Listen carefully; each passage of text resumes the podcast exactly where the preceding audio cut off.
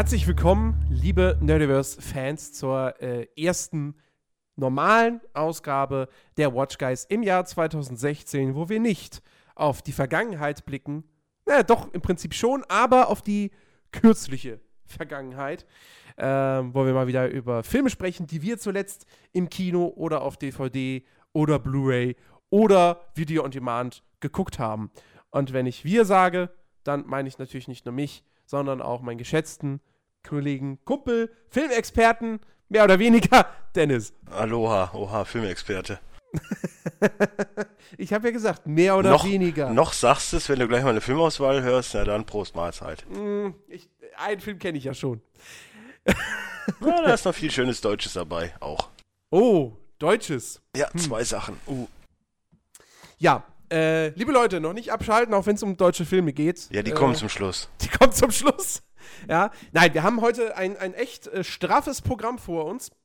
Ähm, und äh, drei, nein, vier, vier aktuelle Kinofilme. Ich glaube, so viel hatten wir schon lange nicht mehr in einer Sendung. Äh, und, ja, die äh, Kinokasse war halt voll, ne? War ja nicht viel jetzt zum Schluss im letzten Jahr. Ja, gut, klar. Wobei wir im letzten Jahr ja auch längere Zeit keinen Podcast gemacht haben. Ja, auch ich glaube, dieses. die, letzt, ich glaube, die letzte reguläre Folge war im Oktober vielleicht? Ich weiß ja, aber nicht. ich war, also da zu der Zeit war ich halt auch nie im Kino, weil nichts lief, also nichts Gutes. Naja, es lief schon einiges. Ich habe das aber alles verpasst gehabt. Und äh, ja, hm. Dann wird ja, das halt nichts. Auf jeden Fall reicht meine Kohle jetzt noch für drei Filme und das wird am äh, 11., 12. und 13. passieren. also ein Film, den du ah, dann Ein guckst. Film dreimal, ja. Das ist mein, mein Star Wars kommt. Ja, dein Star Wars. Nur, nur blutiger. Und lustiger. Und lustiger. Ja. Äh, okay, so, aber reden wir etwas, äh, reden wir über einen Film, der nicht so lustig ist. Äh, fangen wir doch einfach mal direkt mit dem, ähm, ja, nicht größten Thema an, aber. Oh, wir reden über Creed? Cool. Der Film, den wir beide halt gesehen haben. Wie ich ja, wir haben zwei Filme gesehen. Hast du? Okay. Habe ich. Wir hab gleich, ich, finden wir gleich raus. Alles klar. Äh, gut. Reden wir über das, was wir, zu, was wir beide gesehen haben, wo wir auch wirklich dann drüber diskutieren können. Und äh, der ja auch durchaus für Diskussionen gesorgt hat. Äh, ja, weil er scheiße ist. Die Rede ist natürlich, jetzt spoiler doch nicht, die Rede ist natürlich von The Revenant, der Rückkehrer. Der neue Film von Alejandro G. Ich weiß gar nicht, wofür das G steht. González, ja klar, Alejandro González Inarito. Der Mann, der im letzten Jahr bei den Oscars äh, viel abgeräumt hat für Birdman und jetzt in diesem Jahr auch wieder, ich glaube, elfmal nominiert ist. Oder sind sogar zwölf Nominierungen? Keine Ahnung. Auf jeden Fall, es wenn er, so wenn er für beste Regie nominiert ist, dann verzweifle ich so ein bisschen. Weil ja, die Kameraführung war gut, ja, teilweise die äh, Schauspieler reden waren wir, gut. Reden wir, aber, reden wir gleich drüber. Also, also ja. The Revenant zwölfmal bei den Oscars nominiert. Auf die Oscars gehen wir dann am Ende auch nochmal kurz ein. Ähm, so, wir haben ihn beide gesehen und ähm, man hat viele Hoffnungen in diesen Film reingesteckt, denn, ey, es ist der neue Leonardo DiCaprio-Film. Und ähm, ja, kurz zur, zur Story, die ist jetzt nicht sonderlich komplex.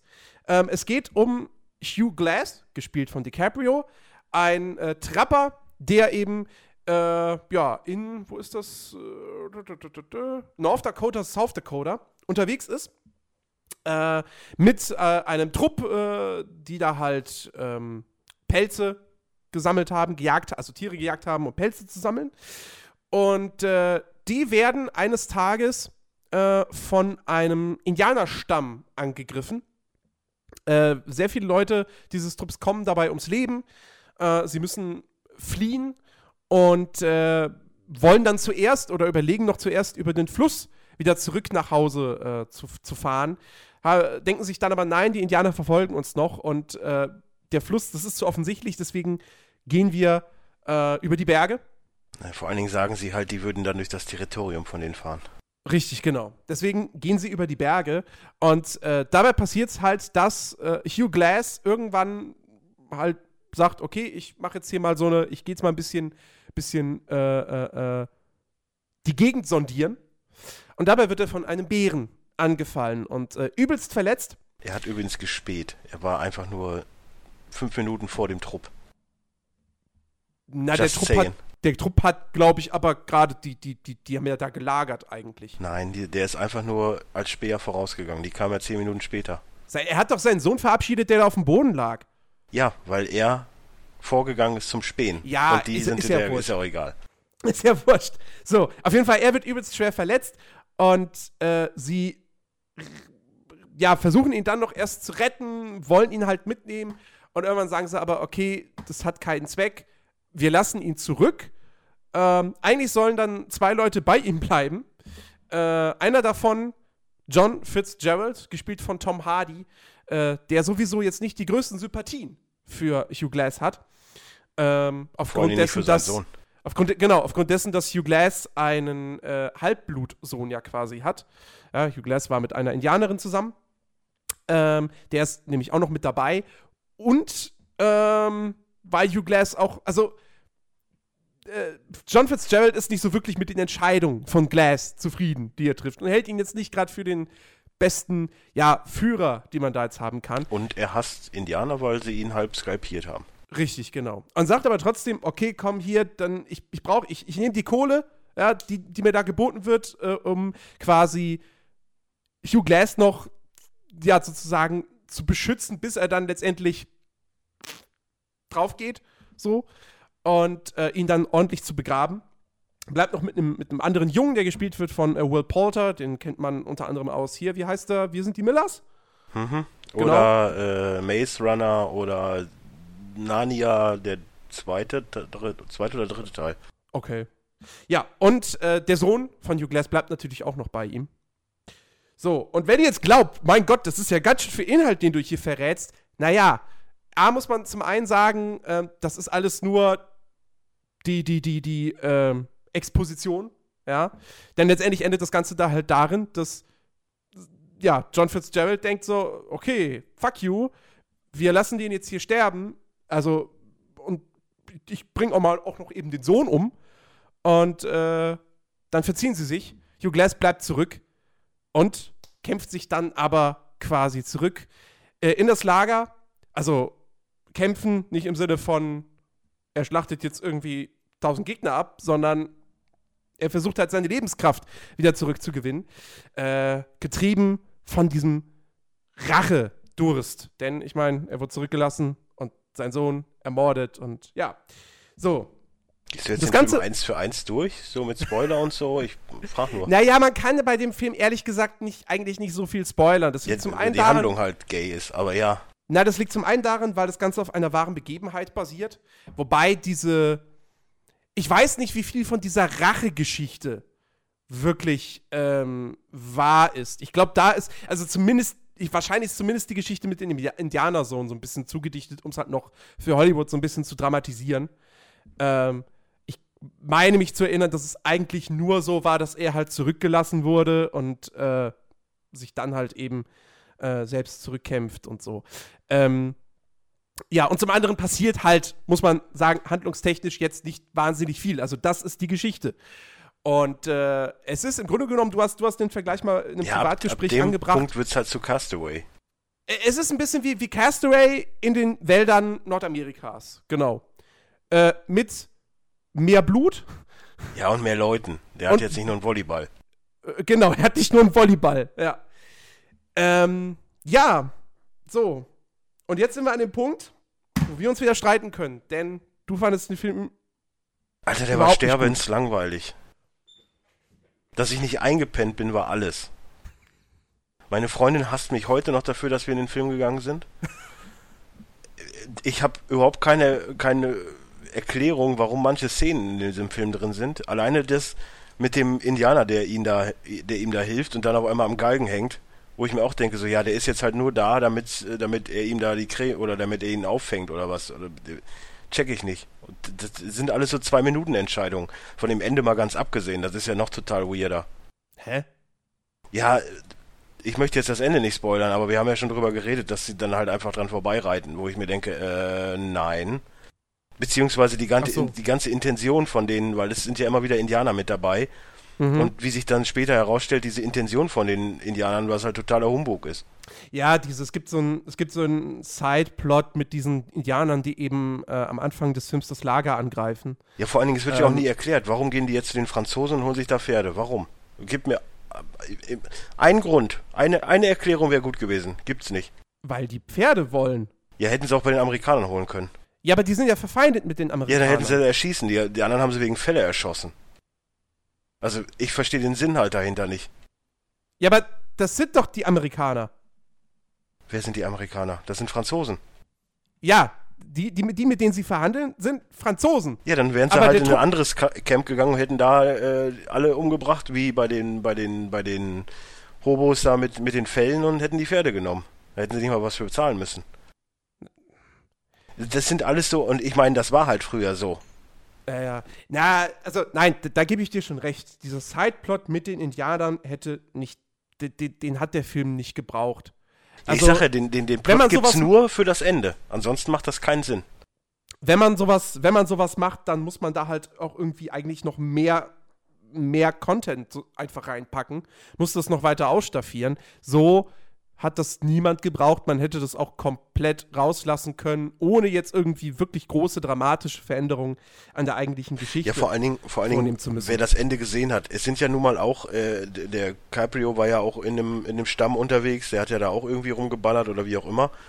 Es war ja nicht auch der gleiche Clan oder so. Es war halt auch ein verfeindeter Clan. Ja, ja. Und ich glaube nicht, egal was der macht, dass die die dann leben lassen. Ja, also das, das passt alles nicht so ganz, das stimmt schon.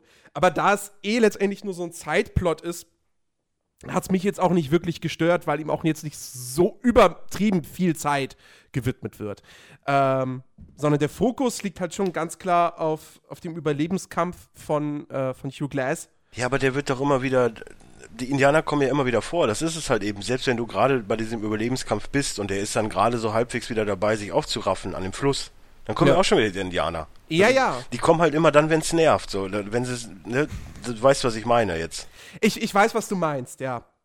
Äh, wie gesagt, mich, mich hat es jetzt nicht so sehr gestört und zumindest, also in, in, in der Szene konnte man zumindest sagen, okay, soll halt Spannung aufbauen. Okay, da ist eine Bedrohung, da sind die Indianer, er muss halt da weg. So, äh, das ist okay. Mhm. Also was ich jetzt mal, um jetzt mal positiv auch über den Film zu sprechen, denn ich fand den echt richtig, richtig gut und ich bin jemand, ich bin da sehr, sehr skeptisch rangegangen. A, weil ich mit, persönlich mit Birdman nichts anfangen konnte ähm, und jetzt auch bei, bei, bei The Revenant wieder dachte so, oh Gott, Inarito, ah, Birdman war schon so Arthouse-mäßig.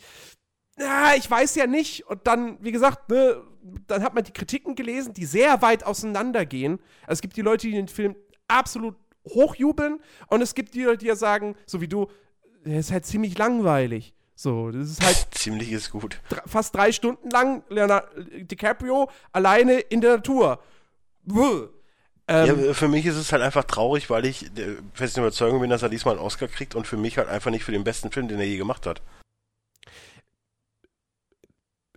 Jetzt kann man die Frage stellen, welcher Schauspieler hat mal einen Oscar gekriegt für den besten Film, den er jemals gemacht hat?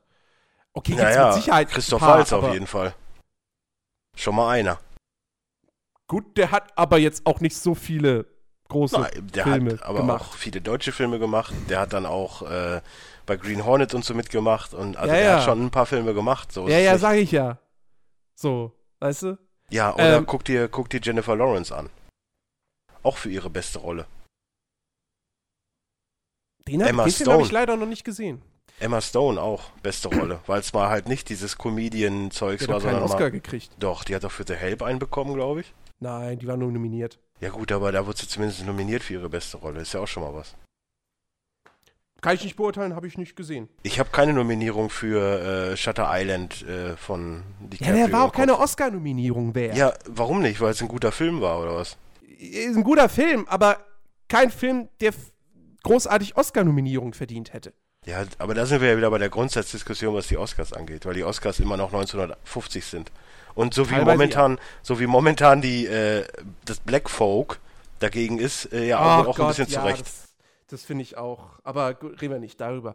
Ähm, so, wo war ich jetzt eigentlich? Ich habe übrigens einen lustigen Vergleich gesehen. In der NBA gab es in den letzten 50 Jahren dreimal einen weißen MVP, aber komisch, dass sich da nie einer aufregt. Just saying. Ja, kann man ja vielleicht mal anstoßen. Nein, ja. äh, wo war ich stehen geblieben? Bei The Revenant. Ja, bei The Revenant, schon klar. Äh, du warst bei der Langeweile und ich drei war Stunden. Bei der Langeweile, genau, richtig. Die, die Kritiken, die weit auseinandergegangen sind. So, ähm, deswegen, ich bin da echt nicht mit, mit Vorfreude reingegangen, sondern halt einfach mit, okay, ist ein Oscar-Film, ist ein DiCaprio-Film, Tom Hardy ist auch noch mit dabei. Ich finde die Thematik cool, ich guck's mir an. So, ich, hey, ich bin einfach gespannt drauf. Ähm, und dann kommen erstmal die ersten 20, 30 Minuten, die für mich zum, mit zum besten Szenen, was ich jemals im Kino gesehen habe. Das ist inszenatorisch und spannungsmäßig, ist es ganz, ganz weit oben. Dieser Angriff der Indianer auf das Lager, ähm, der ist so unfassbar geil und packend. Ja. Also, das, das erinnert da teilweise, das erinnert teilweise echt so ein bisschen schon an die Eröffnungssequenz von, von äh, Saving Private Ryan. Ähm, die Kamera ist ja wieder, äh, wie heißt er? Emanuel Lubetzky. Ja, aber Saving Private Ryan ist halt auch im Nachhinein noch gut. So, wo, wo The Revenant halt einfach nur langweilig wirkt. Ja, es gibt, es, nein, aber es gibt ja auch keinen, weißt du, bei, bei Saving Private, äh, Private Ryan hast du dann zwischendurch noch die, die Szene mit dem, mit der, mit dem Pack, also mit dem Panzerabwehrkanone da ja, ja. In, in, dem Dorf. Du hast zum Schluss noch eine große Szene. Du musst halt auch mal so ein bisschen Bombast sein. Ja, aber der Film, also, äh, wenn, wenn, ja, Moment, wenn du einen Film machst, der Bombast sein will und The Revenant ist Ja, aber die, die, können doch nicht im Umkehrschluss immer sagen, boah, die Leute gehen alle nur in diese Action-Scheiße in Transformers und hast du nicht gesehen, bieten dann so einen Schwachsinn an, der, der drei Stunden oder sagen wir zweieinhalb Stunden nur Langeweile hat und wundern sich dann wirklich, dass kein Mensch da reingeht. Ja, aber hm. pass auf, du, du sagst, der Film ist langweilig. Du fandst ja auch Castaway langweilig.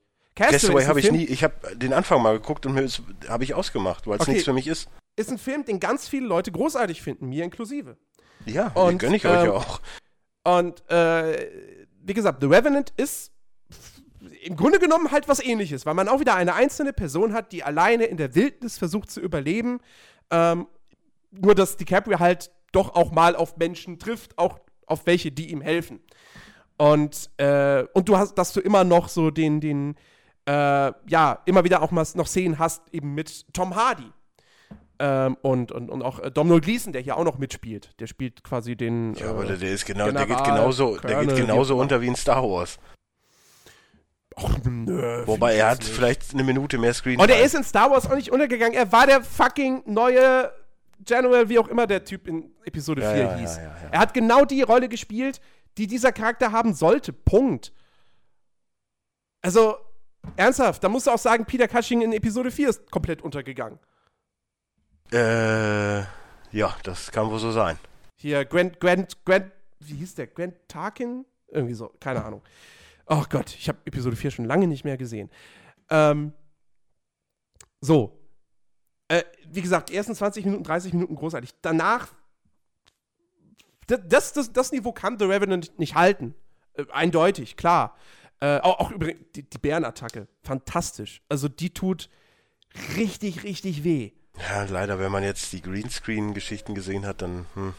Ja, warum guckst, was guckst du dir auch die Greenscreen-Geschichten an? Ja, sorry. Ich, ich habe auch Bilder gesehen, wo man sieht, dass ich dachte, die hätten, halt typ, es sah halt realistisch halt typ, aus. Ich so dachte, so es wäre halt, es wäre halt ein interessierter Bär. Das war doch kein dressierter Bär. Ja, hätte ich mir gewünscht. Wie willst du denn das drehen? Ey, die können das mit Wölfen mit machen. Bären drehen. Ein dressierter Bär fällt DiCaprio nicht an. Und natürlich soll er ihn auch nicht anfallen. Also, das wäre mit dem echten Bären gar nicht möglich gewesen. Siehst du, mit dem echten Bär hat er den Oscar gekriegt, sag ich dir jetzt schon. Andere mit Leute nehmen. Bär wäre er wahrscheinlich wirklich, wirklich gestorben. Ja, und er hat sich ja wieder zurück ins Leben gekämpft. naja. Uh, Spoiler, äh, Entschuldigung. Ähm, nein, aber die Bärenszene, fantastisch. Ganz, ganz großartig. Ja, aber ab da ist halt dann auch der Punkt, wo es halt echt ganz weit runter geht. Das sagst du. Äh, ich muss sagen, ich fand den. Natürlich ist das jetzt kein, kein, ja, kein Film, wo du, wo du irgendwie im, im Kinosessel sitzt und du, und du krallst deine Finger wirklich in die Armlehnen und hast Gänsehaut von vorne bis hinten und sonst was alles. Ich sag mal so, ähm, die 20, 30 Leute, die mitten im Film rausgegangen sind, ich bin nicht alleine mit der Meinung. Nein, bist du, bist du ja auch nicht. Äh, es ist ein Film, der die Meinungen spaltet. Ähm, ich fand ihn gut, Mir hat er, mich hat er unterhalten. Ich werde ihn mir auch auf Blu-ray holen, wenn er rauskommt, im Gegensatz zu einem Birdman, wo ich halt wirklich da saß und dachte, ja, es Erinnere ist ein sehr guter Birdman, Film. Ey, diese verschissene Trommel. Ich komme damit nicht klar, so. Und mit The Revenant bin ich klar gekommen.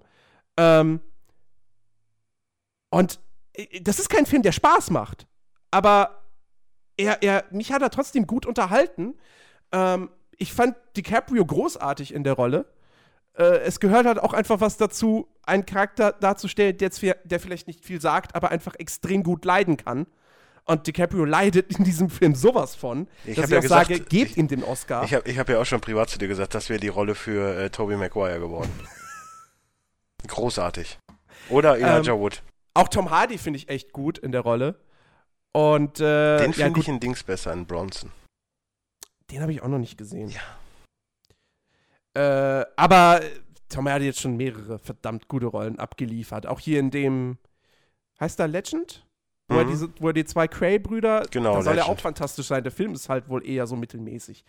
Aber äh, auch hier, trotzdem, er spielt hier auch richtig gut. Ja, alle haben natürlich auch so einen passenden, den passenden Akzent den, den man halt dann damals in der Zeit gesprochen hat und so. Und das ist echt cool.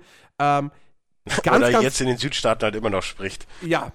So, die ganz, ganz große Stärke von, von The Revenant ist aber letztendlich wirklich das Handwerkliche, die Inszenierung. Also die Kamera ist, ist perfekt. Ähm, dass sie, ich, ich, ich respektiere es auch total, dass sie gesagt haben, okay, wir drehen halt echt nur bei natürlichem Tageslicht und in der freien Natur. Keine, keine künstlichen Sets, äh, keine, keine Lichtfilter oder sonst irgendetwas. Äh, das traut sich kaum noch jemand, außer halt wirklich irgendwelche Low-Budget-Produktionen, die es vielleicht nicht anders können. Ähm, aber The Revenant sieht halt auch alles andere als Low-Budget aus. Und äh, ja, das ist einfach großartig. Und was man dem Film nicht absprechen kann, auch wenn man ihn nicht mag, es ist immer noch ein Unterschied, ob man einen Film nicht mag und ihn nicht unterhaltsam fand oder ob er jetzt grundsätzlich auch handwerklich schlecht gemacht ist. Und man kann diesem Film nicht absprechen, dass er handwerklich ganz, ganz große Klasse ist. Dass die Kamera perfekt ist, dass die Inszenierung an sich perfekt ist, äh, dass die Darsteller toll sind, äh, etc. pp. Ähm, und wie gesagt, da finde ich The Revenant großartig und mich hat er halt eben auch unterhalten. Und deswegen ist es für mich ein ganz, ganz toller Film, äh, den ich jetzt nicht bedingungslos jedem weiterempfehlen würde ähm, sondern man muss wissen, worauf man sich einlässt. A, weil es, also das gilt für jeden Film, der fast drei Stunden geht. Da muss man immer drauf wissen, da muss man immer wissen, okay, ich gucke jetzt einen Film, der über 150 Minuten dauert. Ja, ich habe noch einen Film gesehen, der fast zwei, drei Stunden geht. Den fand ich wiederum besser. Ich auch. Ja. Habe ich auch gesehen.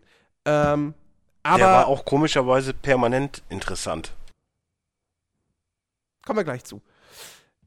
Aber ich muss letztendlich dann doch sagen, so, ähm, ja, wie gesagt, kann man nicht jedem empfehlen, aber ich fand ihn gut und ich gebe dem eine 9 von 10 und ich würde jetzt vielleicht, na, wobei über die Oscars reden wir später noch. Äh, sag du noch dein, okay, brauchst du eigentlich nicht mehr groß. Du fandst ihn scheiße. Ich fand Komplett. ihn scheiße, total. Aber du kannst die, die Bilder und so, alles gut und schön. So, ich erkenne auch anders, dass, äh, dass, dass Leo und so, ne, hast du nicht gesehen, aber ist halt sterbenslangweilig. Ich gehe ins Kino, um mich unterhalten zu lassen und nicht um mich einschläfern zu lassen. Ist halt einfach so. Ja. So, das zu The Revenant. So, dann kommen wir doch jetzt zu dem anderen großen Western dieses Monats. Ach so, davon redest du. Okay, ich war bei Creed, der geht ja auch fast drei Stunden. Echt? Zwei, ja, wobei äh, Revenant geht 2,36, Creed geht 2,13. The Re ja, okay. Und The Hateful Eight geht drei Stunden sieben, der geht sogar noch länger. Äh, Eine halbe in Stunde. Der, in der 70 mm Fassung. Ja, wobei da auch, also zum Beispiel eine Szene in Chapter 5, glaube ich, wie es anfängt, da denke ich mir auch, warum zeigt er jetzt äh, gefühlt 10 Minuten, wie die da einfach nur durch die Prärie reiten. Aber gut. Äh, ja, also. Äh, Manchmal äh, ist es halt Tarantino, ist halt dann geil auf so eine Szene. Genau, also pass auf, wir reden jetzt über Hateful Eight. So, und um das nochmal aufzuklären, äh, der Film geht, wenn er in ein normales Kino geht, 168 Minuten. Es gibt diese 70 mm Fassung, die läuft in Deutschland halt nur in, ein, in einer Handvoll von Kinos. Zum Beispiel in der Lichtburg in Essen, Äh, oder hier in Berlin ist es dann halt der Zoopalast. Ähm, ich war nicht in der 70 mm Fassung. Also ich habe geguckt, äh, wo da die Unterschiede genau liegen, weil Ist halt es länger. sind halt ne? fast 20 Minuten mehr. So. äh, Ja, aber das sind alles nur Kamerafahrten. Genau, du hast eine Ouvertüre, die, ich weiß nicht, einige Minuten geht, wo du wirklich nur Naturaufnahmen hast und halt den Score von Ennio Morricone. Ähm, und was auch bei, diese, bei der 70mm-Fassung mit eingerechnet ist, ist eine 12-minütige Pause in der Mitte. Äh, plus eben noch ein paar Szenen zwischendrin, die dann halt ein bisschen länger sind, wo es aber auch letztendlich nur Szenerieaufnahmen sind. Also, wenn ihr die normale Kinofassung guckt, die 168 Minuten geht, verpasst ihr nichts in Sachen Handlung. Ja. Und äh, ich glaube, für das Groß der, der Kinozuschauer, die werden auch froh sein, wenn sie sich die 168 äh, Minuten Fassung angucken, weil so eine Ouvertüre ist halt schon was Spezielles. Ja. Ähm, ich, fand ja, ich fand auch schon den, den, in der normalen Fassung so diese erste Szene, wo man ganz lange halt auf dieses Jesuskreuz halt blickt, wo dann die Credits eingeblendet werden, dachte ich auch schon so, jetzt langsam könnte mal. Ja, aber das ist Tarantino Losgehen. so, er steht halt auf sowas. Warum zeigt man da, da bei der einen, ich weiß gar nicht, welche Szene das ist, in welchem Chapter irgendwie das Pferd halt die ganze Zeit. Ich glaube, die zweite, erste, erste Szene. Wo man die Pferde in der Nahaufnahme die ganze Zeit zeigt, wie sie halt Ach so, loshetzen. ja, ja. Ja, das, das, das, stimmt. Ja, ja, Ja, aber das, das erkenne ich an so. Aber generell finde ich es halt einfach geil, dass er halt diesmal nicht wirklich irgendwo, wo hatten wir das noch auch privat schon besprochen, mit Pop-Art-Scheiß kommt, sondern einfach sich selbst Pop, irgendwo Popkultur. Popkulturreferenzen, dass er sich einfach selber äh, seine eigenen Filme als Popkultur nimmt. Weil du hast durch diese Chapter-Handlung so ein bisschen Pulp Fiction mit drin, du hast äh, Reservoir fast, Dogs fast mit drin. jeden Tarantino-Film. Ja, aber du hast Reservoir Dogs mit drin, allein dadurch, dass du halt auch zwei große Schauspieler von Reservoir Dogs dabei hast und Ja. und und. Du hast halt und Django von der Thematik und sowas alles. Also du hast halt schon viel, viel Tarantino in dem Film und das ist halt Es wiederum ist das ein Gute. Tarantino-Film durch und durch, das stimmt. Also worum geht's in The Hateful Eight? Ähm, wir haben Kurt Russell, der spielt äh, John John, Ruth. Ruth, aka der Henker. Ein Kopfgeldjäger, der dafür bekannt ist, dass er seine, seine Ziele nicht umbringt, sondern halt wirklich lebendig äh, abliefert, damit sie gehängt werden. Und äh, der ist eben in Wyoming äh, in der Kutsche unterwegs, zusammen mit äh, seinem aktuellen Auftragsziel äh, Daisy, Domergo. Domergue, gespielt von Jennifer Jason Lee, die auch für einen Oscar nominiert ist. Verstehe äh, ich auch nicht so ganz, aber gut. Ich fand sie gut. Ja gut, ich habe jetzt keine Vergleiche mit anderen ja, eben, Frauenfilmen, hab aber äh, ist jetzt nicht so, dass ich sagen würde, boah, dafür muss sie auch einen Oscar kriegen. Nö, das, das nicht. Aber wäre auch jetzt nicht so, dass. Also wäre auch jetzt nicht unverdient, wenn sie ihn kriegen würde. Ähm, genau, die sind in der Kutsche unterwegs. So, und äh, sie gabeln auf ihrem Weg äh, Major, Major. Marcus Warren auf, gespielt von Samuel L. Jackson, ebenfalls ein Kopfgeldjäger. Und äh, der bittet darum mitzufahren und äh, sie lassen ihn auch gewähren, beziehungsweise Kurt Russell lässt ihn gewähren.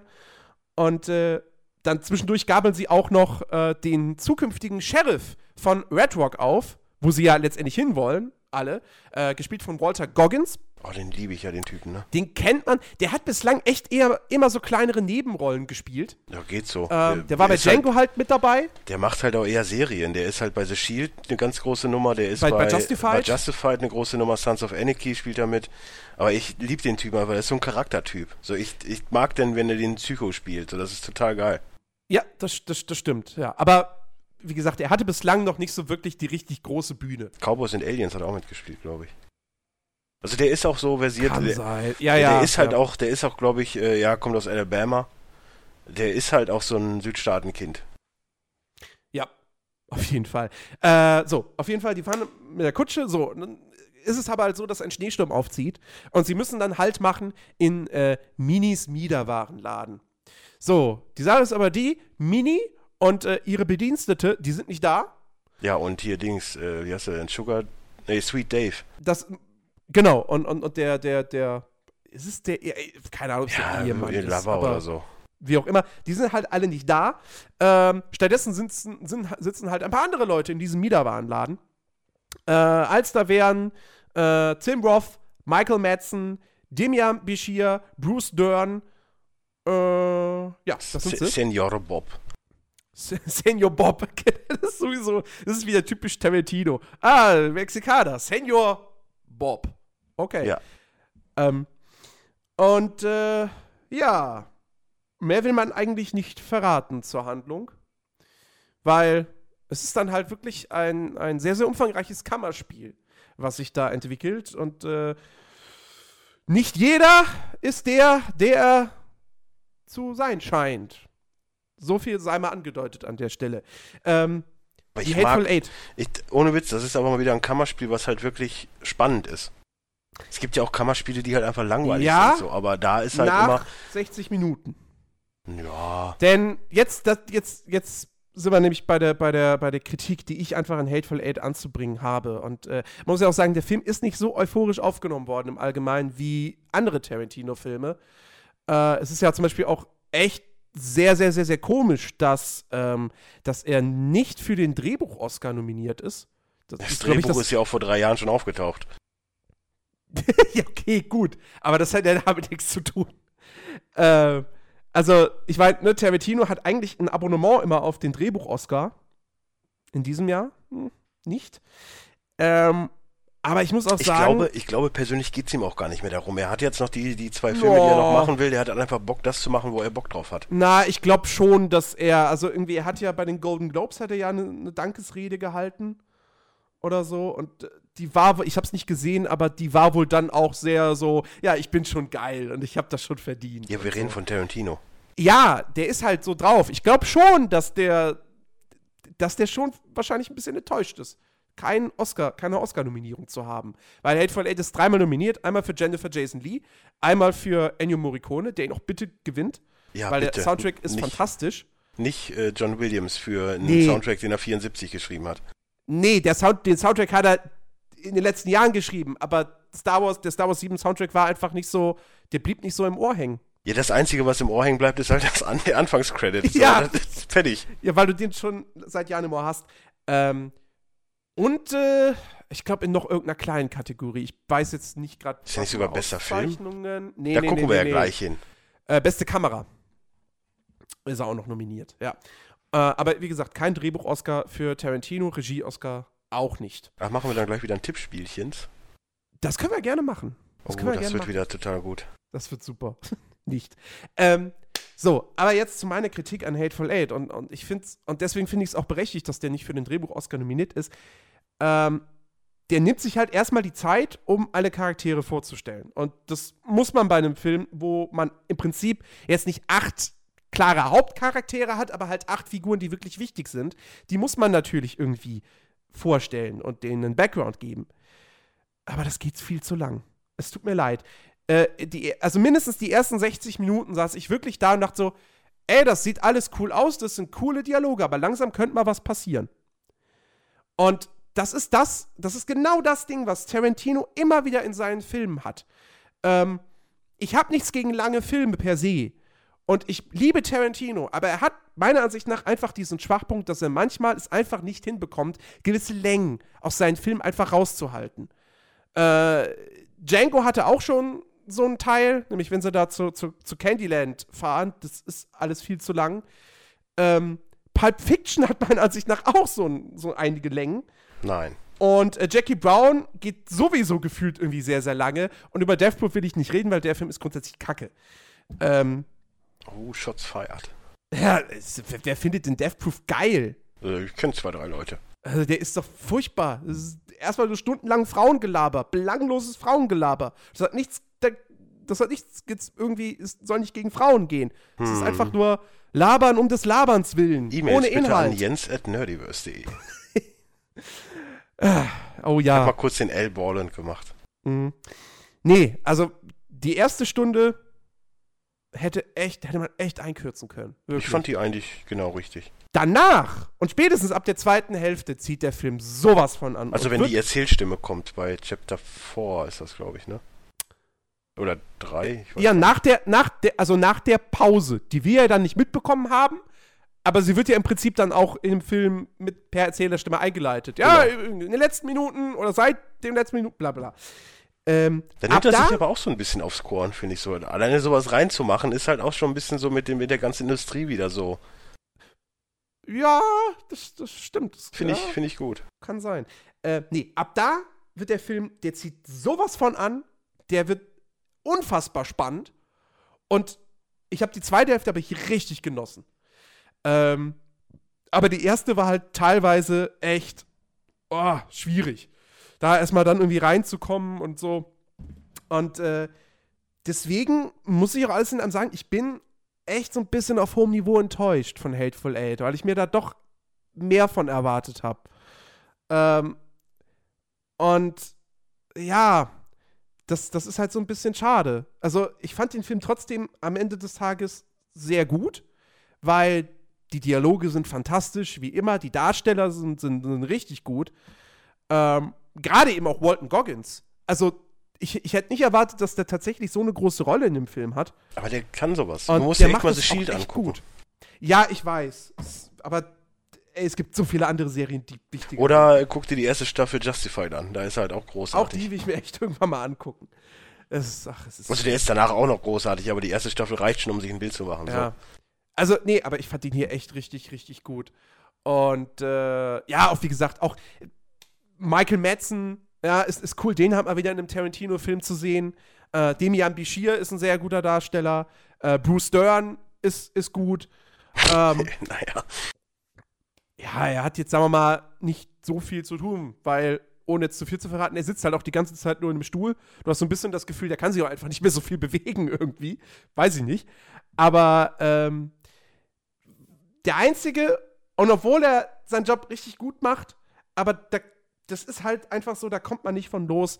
Äh, Tim Roth, dessen Rolle, man merkt dem Ganzen einfach an, Tarantino hatte Christoph Waltz im Hinterkopf, als er diese Rolle geschrieben hat. Nee, glaube Und ich Christoph Waltz wollte wahrscheinlich nicht. Oder, oder er wollte Christoph Waltz nicht zum dritten Mal in Folge besetzen. Wieder mit so einer Rolle. Ich glaube das- nicht, dass das. Es entschuldige im mal, Tim Prinzip, Roth, Tim Roth spielt, der hat genau die gleiche Spielart drauf wie Christoph Waltz in er spielt auch ein Basterds bisschen wie und in Lie to Me. Also von daher, hm, Gut, ich habe jetzt Light to Me nicht gesehen, aber wie er Sachen betont, das ist eins zu eins Christoph Waltz. Und er macht das gut, keine Frage, aber du hast die ganze Zeit im Hinterkopf, diese Rolle hätte wahrscheinlich Christoph Waltz spielen sollen. Nein, ich glaube, er wollte nochmal mit Tim Roth arbeiten. Da bin ich mir fest, da bin ich fest von überzeugt. Ich glaube schon, dass er den halt im Kopf hatte und er hat die Rolle ja wie Walz angelegt, weil er weiß, dass Tim Roth das auch kann. So würde ich das eher Ja, behaupten. ich weiß nicht, dafür ist es zu Außerdem krass. wollte er halt wahrscheinlich auch äh, vom O-Ton her einen Briten, also passt das, weil das war halt ein durch und durch britisch. Es wird ja sehr oft gesagt, so, oh, dieses britische Arschloch und so. Ja, okay, da- das kann aber auch eine Anpassung sein im Nachhinein. Ich meine, im, bei dem Drehbuch wurde ja sowieso ein bisschen was auch geändert, nachdem es geleakt wurde und so. Also für mich war das schon ein bisschen zu krass und ich habe ich hab mich da schon so ein bisschen gefragt, so hätte Tim Roth dann vielleicht nicht ein bisschen was Eigenes damit reinbringen können? Weil da, das ist so das, was mir fehlt. Er macht eigentlich Christoph Waltz nach. Und, also für mein Empfinden. Und er macht es gut, aber trotzdem, Vielleicht Äh. hatte Christoph Walz auch nicht Bock, äh, das Ende mitzuerleben. wieso? Wer weiß, ja, ne, es ist ja nicht das erste Mal. Ja, Äh, von daher, wer weiß. Aber ne, ich finde, das Ende an sich ist sowieso so, hm, es ist halt kein Hollywood-Ende, damit kann man schon mal. Äh, nein. Kann, das das finde ich, finde ich sehr gut. So, Ja. aber ich weiß nicht, in dem Film hätte ich es mir dann vielleicht doch gegönnt, zumindest äh, für einen der acht Protagonisten. Ah, wir wollen mal nicht zu viel andeuten. Nein. Und ich fand halt äh, die große Szene des Kurt Russells auch so, hm, okay, ich kenne jetzt kein Zeug, was das so macht, aber gut. es ist. Tarantino. Es war eine gute Szene. Ja, Also, der arme OB. der arme Der OB. hat keinem was getan, das ist traurig. Ja. Nee, aber den fand ich definitiv besser. Das ist für, von mir eine ganz klare 8 von 10. Und, äh, Gebe ich ihm auch. Aber ich hätte halt mit mehr gerechnet bei Ter Ich meine, gut, okay, Django habe ich auch nur, nur eine 8 gegeben. Äh, Dem habe ich, glaube ich, eine 10 gegeben, weiß ich nicht. der war halt auch, also ich, ja, also wie gesagt, durch diese, also hätte, hätte Hateful Eight diese, diese Längen in der ersten Stunde nicht, wäre es ein, ein, ein ganz, ganz toller Film und wahrscheinlich wirklich mit einer meiner Top-Favoriten, was Tarantino betrifft. So muss ich sagen, Ich habe aber auch Kill bei Tarantino Bill, manchmal einfach das Reservoir Gefühl, Dogs, dass Inglourious Bastards sind deutlich besser. ich habe auch manchmal das Gefühl, dass Tarantino das extra macht, damit die Kritiker irgendeinen Scheiß finden. Weil der hasst die Kritiker. Ja, ja, aber ich weiß nicht. Ja, egal. Ich bin auf jeden Fall Fan des Ein Films. Filmemacher sollte letztendlich immer noch im Sinn haben, den Zuschauer zu unterhalten. Hat er doch. Ja, hat er. Nach einer Stunde. Nö, ich Also- fand den auch vorher schon gut.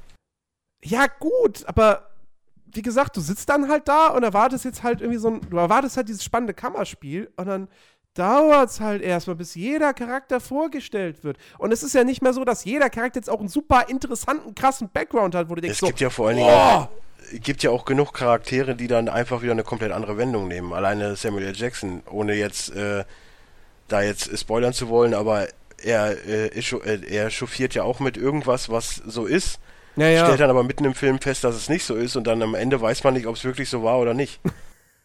Was halt Na auch doch, wieder weißt, extrem... wenn du, ja, wenn du, du meinst, du meinst den Brief, oder? genau, ich meine den Brief. Ja, das doch, das weiß, natürlich, das ist doch klar. Echt? Wie, wie Ja. ist das denn klar? Ist das oder ist er original oder ist er nicht A, original? also A gibt es zu Ja, aber kann ja auch eine Lüge sein.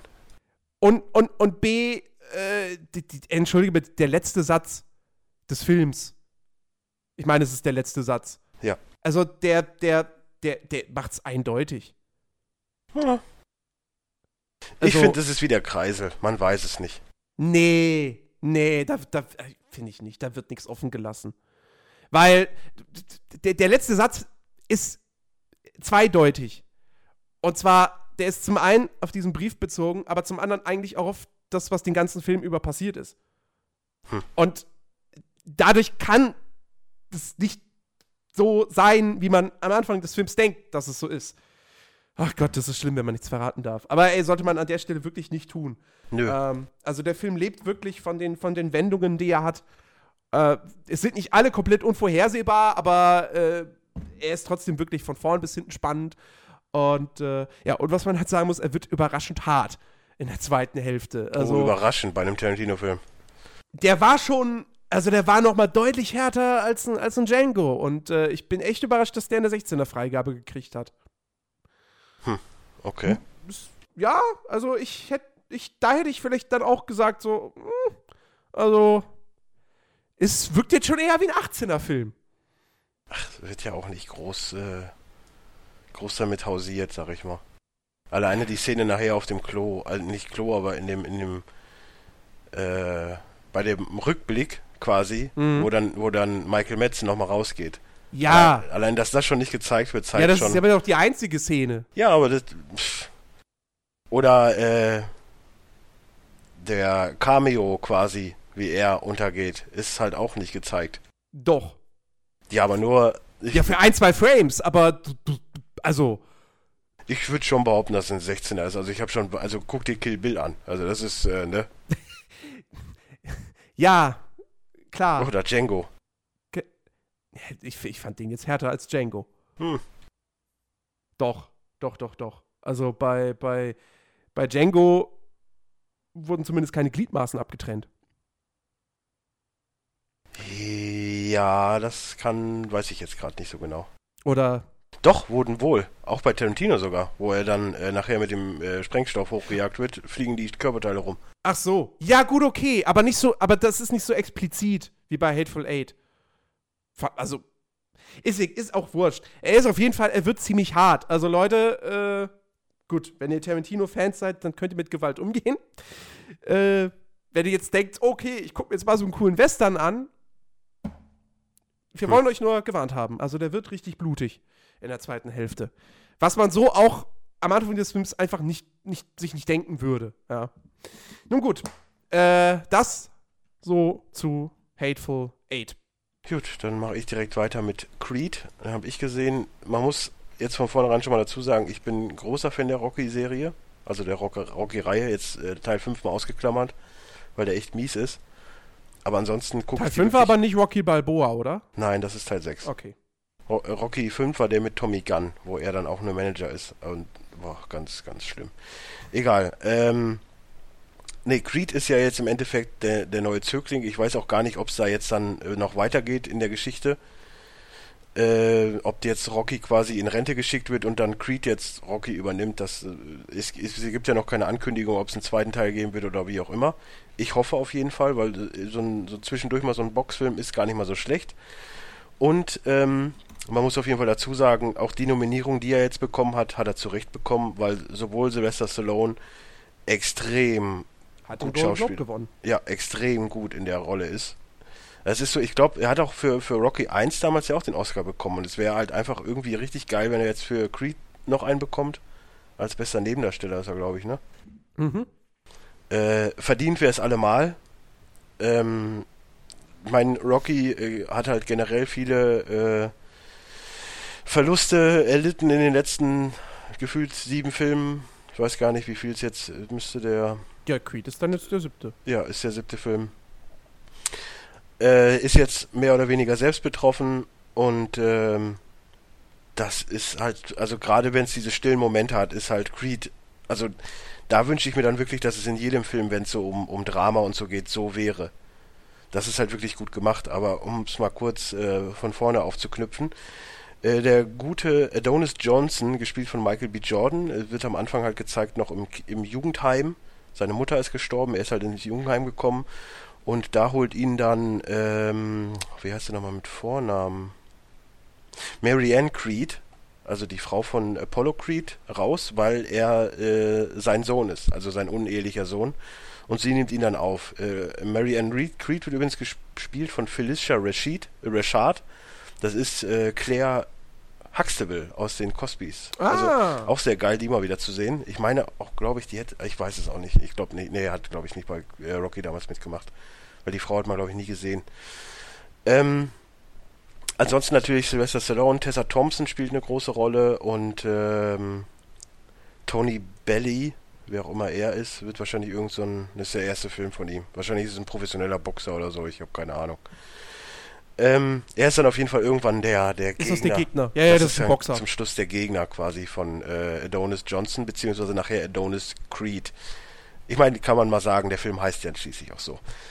Ähm, weil Ja, Bedingungen du ist hast halt, ja auch gerade gesagt, er ist der uneheliche Sohn. Also. ja, ja, klar. Nein, aber er will halt, äh, er will permanent im Film halt Johnson heißen, weil er sich selbst seine Legacy machen will. Ja, ja. Und äh, Bedingung für den Kampf dann um den Titel, wo dann halt diese um äh, Verknüpfung quasi mit Rocky ist, weil das ja damals auch so war, dass er halt einfach mal so einen Kampf bekommen hat, den er vielleicht auch gar nicht unbedingt verdient hätte, äh, ist halt, dass er Creed heißt und nicht Johnson, so für die Publicity.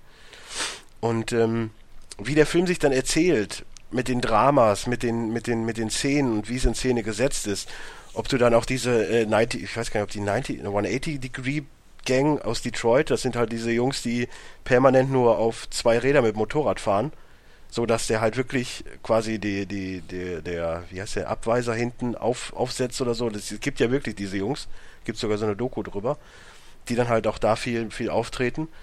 Und, und man merkt halt viel Pathos, was Philadelphia angeht, was aber auch relativ geil ist, weil es halt bei, bei Rocky halt auch immer viel um Philadelphia ging.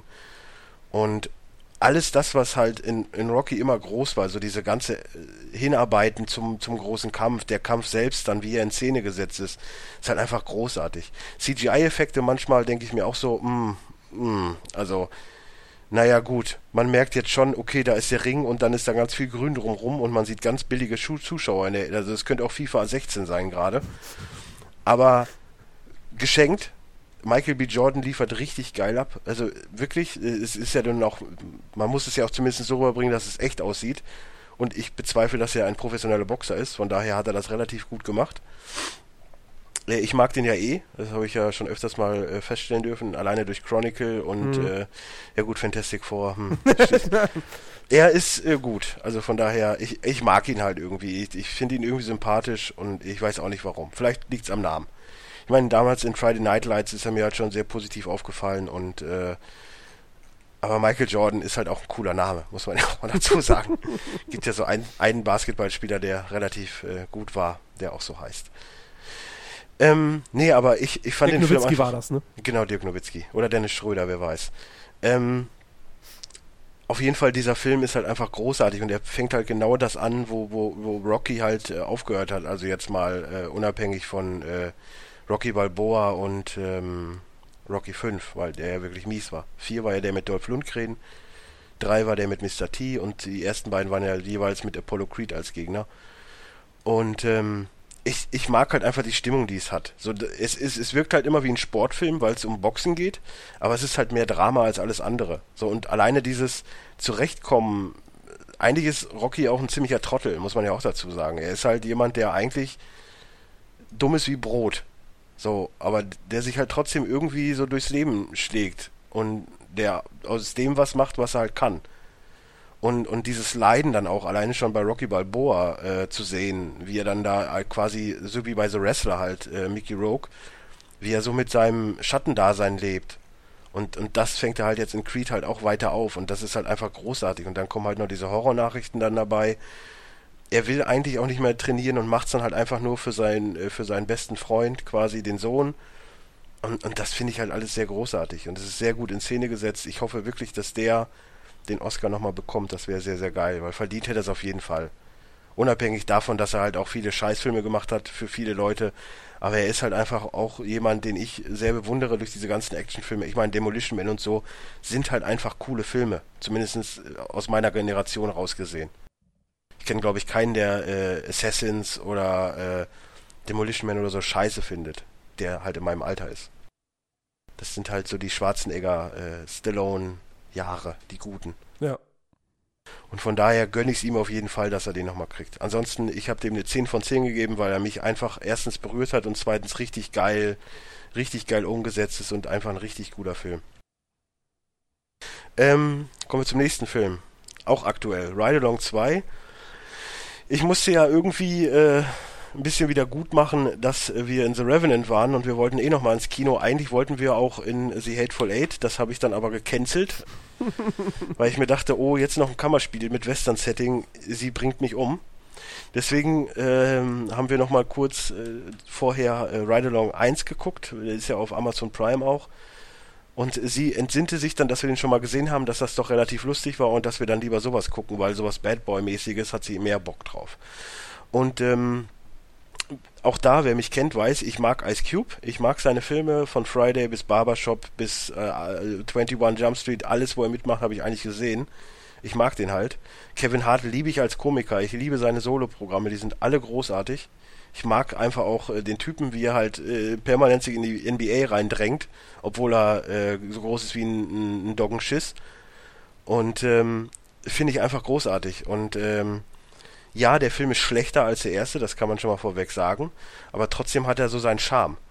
Ähm, Olivia Mann äh, spielt äh, quasi auch diesmal mit.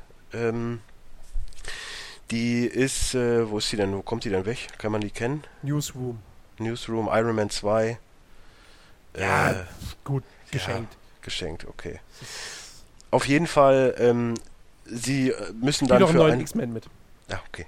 Sie müssen halt für einen Fall nach Miami Sie sind ja eigentlich ansässig in Atlanta. Er hat jetzt die äh, Polizeiprüfung bestanden, ist jetzt äh, auf dem Weg, Detective zu werden, will sich da wieder beweisen, will unbedingt mit nach äh, Miami. Ähm, eigentlich sind alle dagegen und er nervt halt seine Freundin so, dass sie halt ihrem Bruder, also Ice Cube, sagt, weil er heiratet ja die, äh, die Schwester von, von Ice Cube, weil du hast ja Ride Along 1 wahrscheinlich nicht gesehen, deswegen nee. erkläre ich es kurz. Ähm, ja, sie gut. sagt halt auch, äh, ey, erklären. der nervt wie Sau, nimm den doch einfach mal mit, lass ihn sich beweisen, wenn er es nicht schafft, schafft das halt nicht, dann ist es halt eben so. Du bist ja dabei, du beschützt ihn ja. Und äh, Ice Cube spielt halt Wieso muss er sich denn jetzt nochmal beweisen, hä? Ja, weil Hat er, er sich Detective nicht im ersten Teil schon bewiesen? Ja, da will er sich beweisen, weil er Police Officer werden will und jetzt will er halt Detective werden. Ach so, okay. Ja, das ist noch ein Unterschied. So, auf jeden Fall. Ähm, ich dachte, es ging dann nur um die Frau. In. Äh, nein in Miami treffen sie dann halt da auch auf äh, den Police äh, ja, Kommissar, äh, auf, wie heißen die denn? Commissioner? Keine ja. Ahnung, irgendwie sowas. Äh, Captain Hernandez, übrigens gespielt von Carlos Gomez, das ist auch, glaube ich, einer von äh, Bad Boys. Soweit ich. Auf jeden Fall spielt er bei The Glades auch mit. Ich weiß nicht, ob der auch bei Bad Boys 1 mitspielt. Geschenkt. Ach, ist ja auch der. egal. Ja. Und ähm, da wird dann auch relativ schnell klar, dass äh, der Bösewicht äh, Benjamin Brad ist. Gespielt, äh, er heißt Anthony Pope in dem Film, der eigentlich nur Gutes tut und wer weiß, äh, wer nur Gutes tut, äh, ne, das funktioniert nicht immer. Die reichen Wohltäter. Die reichen ja, Wohltäter. Ja, ja. Und ähm, das Ganze wird halt aufgedeckt dadurch, dass sein Hacker, Also er hat halt seinen privaten Hacker quasi äh, nur Scheiße baut. Macht auch Sinn. Äh, heißt AJ, wird gespielt von Ken Young. Kann man kennen von Hangover und Co. Äh, und dann halt einfach dieses, äh, dieses Ding so mit Olivia Mann, so die weibliche Ice Cube und äh, Ken Young, der halt genauso bratzig ist wie Kevin Hart. Ich, ich, liebe dieses Zusammenspiel dann von denen, weil du hast halt wirklich so die beiden, die sich da so halbwegs verlieben und, und die beiden Kleen, die sich halt permanent in den Köpfe haben mit, für irgendeinen Scheiß. Und das schaukelt sich dann relativ gut hoch und das ist auch relativ lustig, weil ich mag halt Ken Young, ich mag den Humor von ihm. Äh, bei Community war er großartig, bei Hangover fand ich ihn großartig, weil er halt einfach so einen abgefuckten Typen spielt und der ist halt eigentlich Zahnarzt. Der ist halt eigentlich gar kein Schauspieler. Was ich auch total lustig finde. Äh, und, und halt Kevin Hart und die sich dann halt die Witze um die Ohren hauen und dann hast du halt da mit Benjamin Brett so den Oberbösewicht, der halt immer irgendwie rausfindet, dass sie gerade hinter dem her sind und so. Und das finde ich halt schon sehr geil gemacht und man kann sich den auf jeden Fall auf dem Sonntagnachmittag angucken. Man muss jetzt nicht unbedingt ins Kino, aber ist auf jeden Fall der perfekte perfekte Film für Sonntagnachmittag und äh, von mir gibt es eine 6 von 10. Quasi. Hast du noch Filme oder soll ich direkt weitermachen? Ich, ich habe nichts mehr. Also ich, äh, ich habe es immer noch nicht geschafft, The Big Short zu gucken. Ähm, und ich habe auch jetzt zu Hause mir nichts weiter reingezogen. Das Einzige, was ich vor einiger Zeit mal gesehen habe, aber auch nur die allererste Folge davon, und da muss ich jetzt überhaupt noch gucken, wie das heißt, verdammt Axt, ähm, wow. eine Sketch-Comedy von, ähm, na, hier, wie heißt er? Saul Goodman. Was? Äh, Saul Bob, Goodman? Bob Odenkirk ah. und äh, David Cross. Äh, heißt W slash Bob und David. Und äh, gab es in den with 90ern. Bob und David dann. Das W steht ja dann für with. Okay, ja. Äh, with Bob und David gab es in den 90ern halt schon mal und haben, wurde jetzt quasi dann neu auf, äh, aufgelegt. Äh, Gibt es bei Netflix und ich habe die erste Folge davon gesehen und ey, es ist so unfassbar lustig. Es ist richtig, richtig gut. Ich meine, ich mag Bo Bob Odenkirk sowieso. Und äh, ey, Großartig. Großartige Sketch-Comedy. Wo also, wir gerade bei Serien sind, ich habe die zehnte Staffel von äh, Supernatural geguckt, genauso gut wie die Vorgänger. Ich liebe die äh, beiden Jungs. So viel äh, Scheiß, die auch zwischendurch. Es gibt auch immer Scheißfolgen, bin ich ja, bin ich ja ehrlich. Aber es gibt halt einfach auch mal so grandiose Folgen. Es gibt immer mindestens eine Folge, die einfach die beste der ganzen Staffel ist. In diesem Fall ist es dann halt äh, ein Mordfall an einem, an einem, an einem, in einer Highschool und dann gehen die da halt hin und merken, dass die da gerade äh, äh, Supernatural, das Musical, aufführen und die dann halt permanent durch den Kakao ziehen, was halt total großartig ist. Ich liebe solche Momente einfach, das ist großartig. Aber äh, ansonsten, ähm, ich glaube, die sechste oder fünfte oder sechste war bisher immer noch die stärkste. Aber trotzdem kann man sich, also Leute, die eh bis zur zehnten durchhalten, gucken sich auch die zehnte an. So.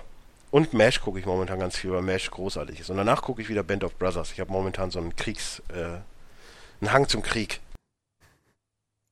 Kann man ja auch mal machen. Aber äh, was übrigens nicht mit Krieg zu tun hat, ist The Walk. Ich habe den, äh, kann man jetzt schon mal sagen, leider gesehen. Ich, mir war irgendwie langweilig, ich hatte ihn immer noch auf Halde. Dachte mir, ach, gucke ich mir den mal an. Ja, und er ist halt so langweilig, äh, wie die Thematik halt äh, sich liest. Äh, so ein Pariser, den es übrigens wirklich gab, Philippe Petit, äh, buchst halt von zu Hause aus, weil er äh, im Prinzip, ähm, wie heißen die Typen der nochmal? Jong nicht Jongleurer, äh, Seiltänzer, Seiltänzer. Äh, werden will und das macht er dann halt auch und er möchte seine ultimative Herausforderung äh, finden und die findet er dann halt äh, im World Trade Center, was ja lustigerweise übrigens gar nicht mehr da steht, wo steht, weil da war mal so ein lustiges Flugzeug oder zwei, die dann halt da reingeflogen sind. Das macht diesen Film nicht besser, weil irgendwie passt das nicht, dass man das jetzt verfilmt. Vor allen Dingen auch nicht Robert Zemeckis. Ja, das ich ist halt. Also, weiß nicht ganz, was das soll. Der ist, wenn ich ehrlich bin. Der ist, der ist halt krass untergegangen in den Kinos. Ja, zu Recht. Ähm, und ja, halt aufgrund dieser Thematik, weil das funktioniert halt in Amerika nach wie vor nicht. Ja, er versucht halt ähm, auch permanent irgendwie Spannung aufzubauen, aber es gibt halt einfach keine Spannung. So, ja, erstens ist es halt dann eine wahre Geschichte, so man kann ja nachgucken, ob er es geschafft hat oder nicht relativ einfach. So, dann weiß, oder man weiß es, weil er das miterlebt hat oder wie auch immer. Ja, also gut, der, der ja Kanon, der Kanon des Films ist halt, der hat mit dem, mit dem The Walk quasi die Towers belebt für New York, weil sie jetzt stolz drauf sind. Ja, Was dann für mich halt noch schlimmer ist, weil sie halt einfach nicht mehr da sind. Ja. dann macht es halt noch weniger Sinn. Es, na, man kann das, man kann das schon machen, aber, aber es ist halt einfach schwierig, das den Amerikanern irgendwie zu präsentieren. So, ey, hier, des, deswegen wart ihr so stolz auf diese Türme, ach ja, stimmt, die gibt's ja nicht mehr. Und die gibt's deswegen nicht mehr. Und ja, also es ist kein, keine große Überraschung, dass der halt echt gefloppt ist. Trotz Robert Zemeckis, trotz äh, Joseph Gordon-Levitt und Ben Kingsley. Das ist ja der einzige Grund, warum ich den geguckt habe. Ja, Ben Kingsley brauchst du auch nicht groß erwähnen. Er ist halt irgendwo ein Mentor und kommt gefühlt im Film 20 Minuten vor, maximal. Ja, okay. ja. Also, ähm, ja, Joseph Gordon-Levitt hat es ein bisschen rausgerissen. Ich bin aber auch kein Fan, wenn irgendwie sein Gesicht immer so CGI-mäßig ein bisschen verändert wird. Das ging bei Looper schon echt in die Hose. Ja, es war ja nicht CGI. ja, da war Maske, Schminke, was halt auch relativ mies war. Aber ich mag halt Joseph Gordon-Levitt und deswegen habe ich den auch geguckt. Er gefällt mir relativ gut. Er wird auch der Grund sein, warum ich mir Snowden angucke. Aber im Prinzip The Walk, äh, ohne lang drum rumzureden, eine 6 von, ja, eine 5 von 10. War, boah, ja, aber wenn man wirklich Bock auf sowas hat, dann kann man sich das angucken ey, für mich war es halt wieder nichts. Mhm. So, dann kommen wir noch ganz kurz anhänglich äh, nochmal zu dem Film, den du letztes Mal vorgestellt hast, im Jahresrückblick Sicario, habe ich jetzt auch gesehen. Sehr geiler Thriller, äh, Prisoners trotzdem geiler. Emily Blunt großartig, äh, sau hübsch wie immer. Äh, Benicio del Toro großartig, nicht so hübsch wie immer. Josh Brolin. Den hätte man auch für einen Oscar eigentlich nominieren können, ruhig, finde ich. Ja, auf jeden Fall. Oder halt Emily Blunt als weibliche, aber ne.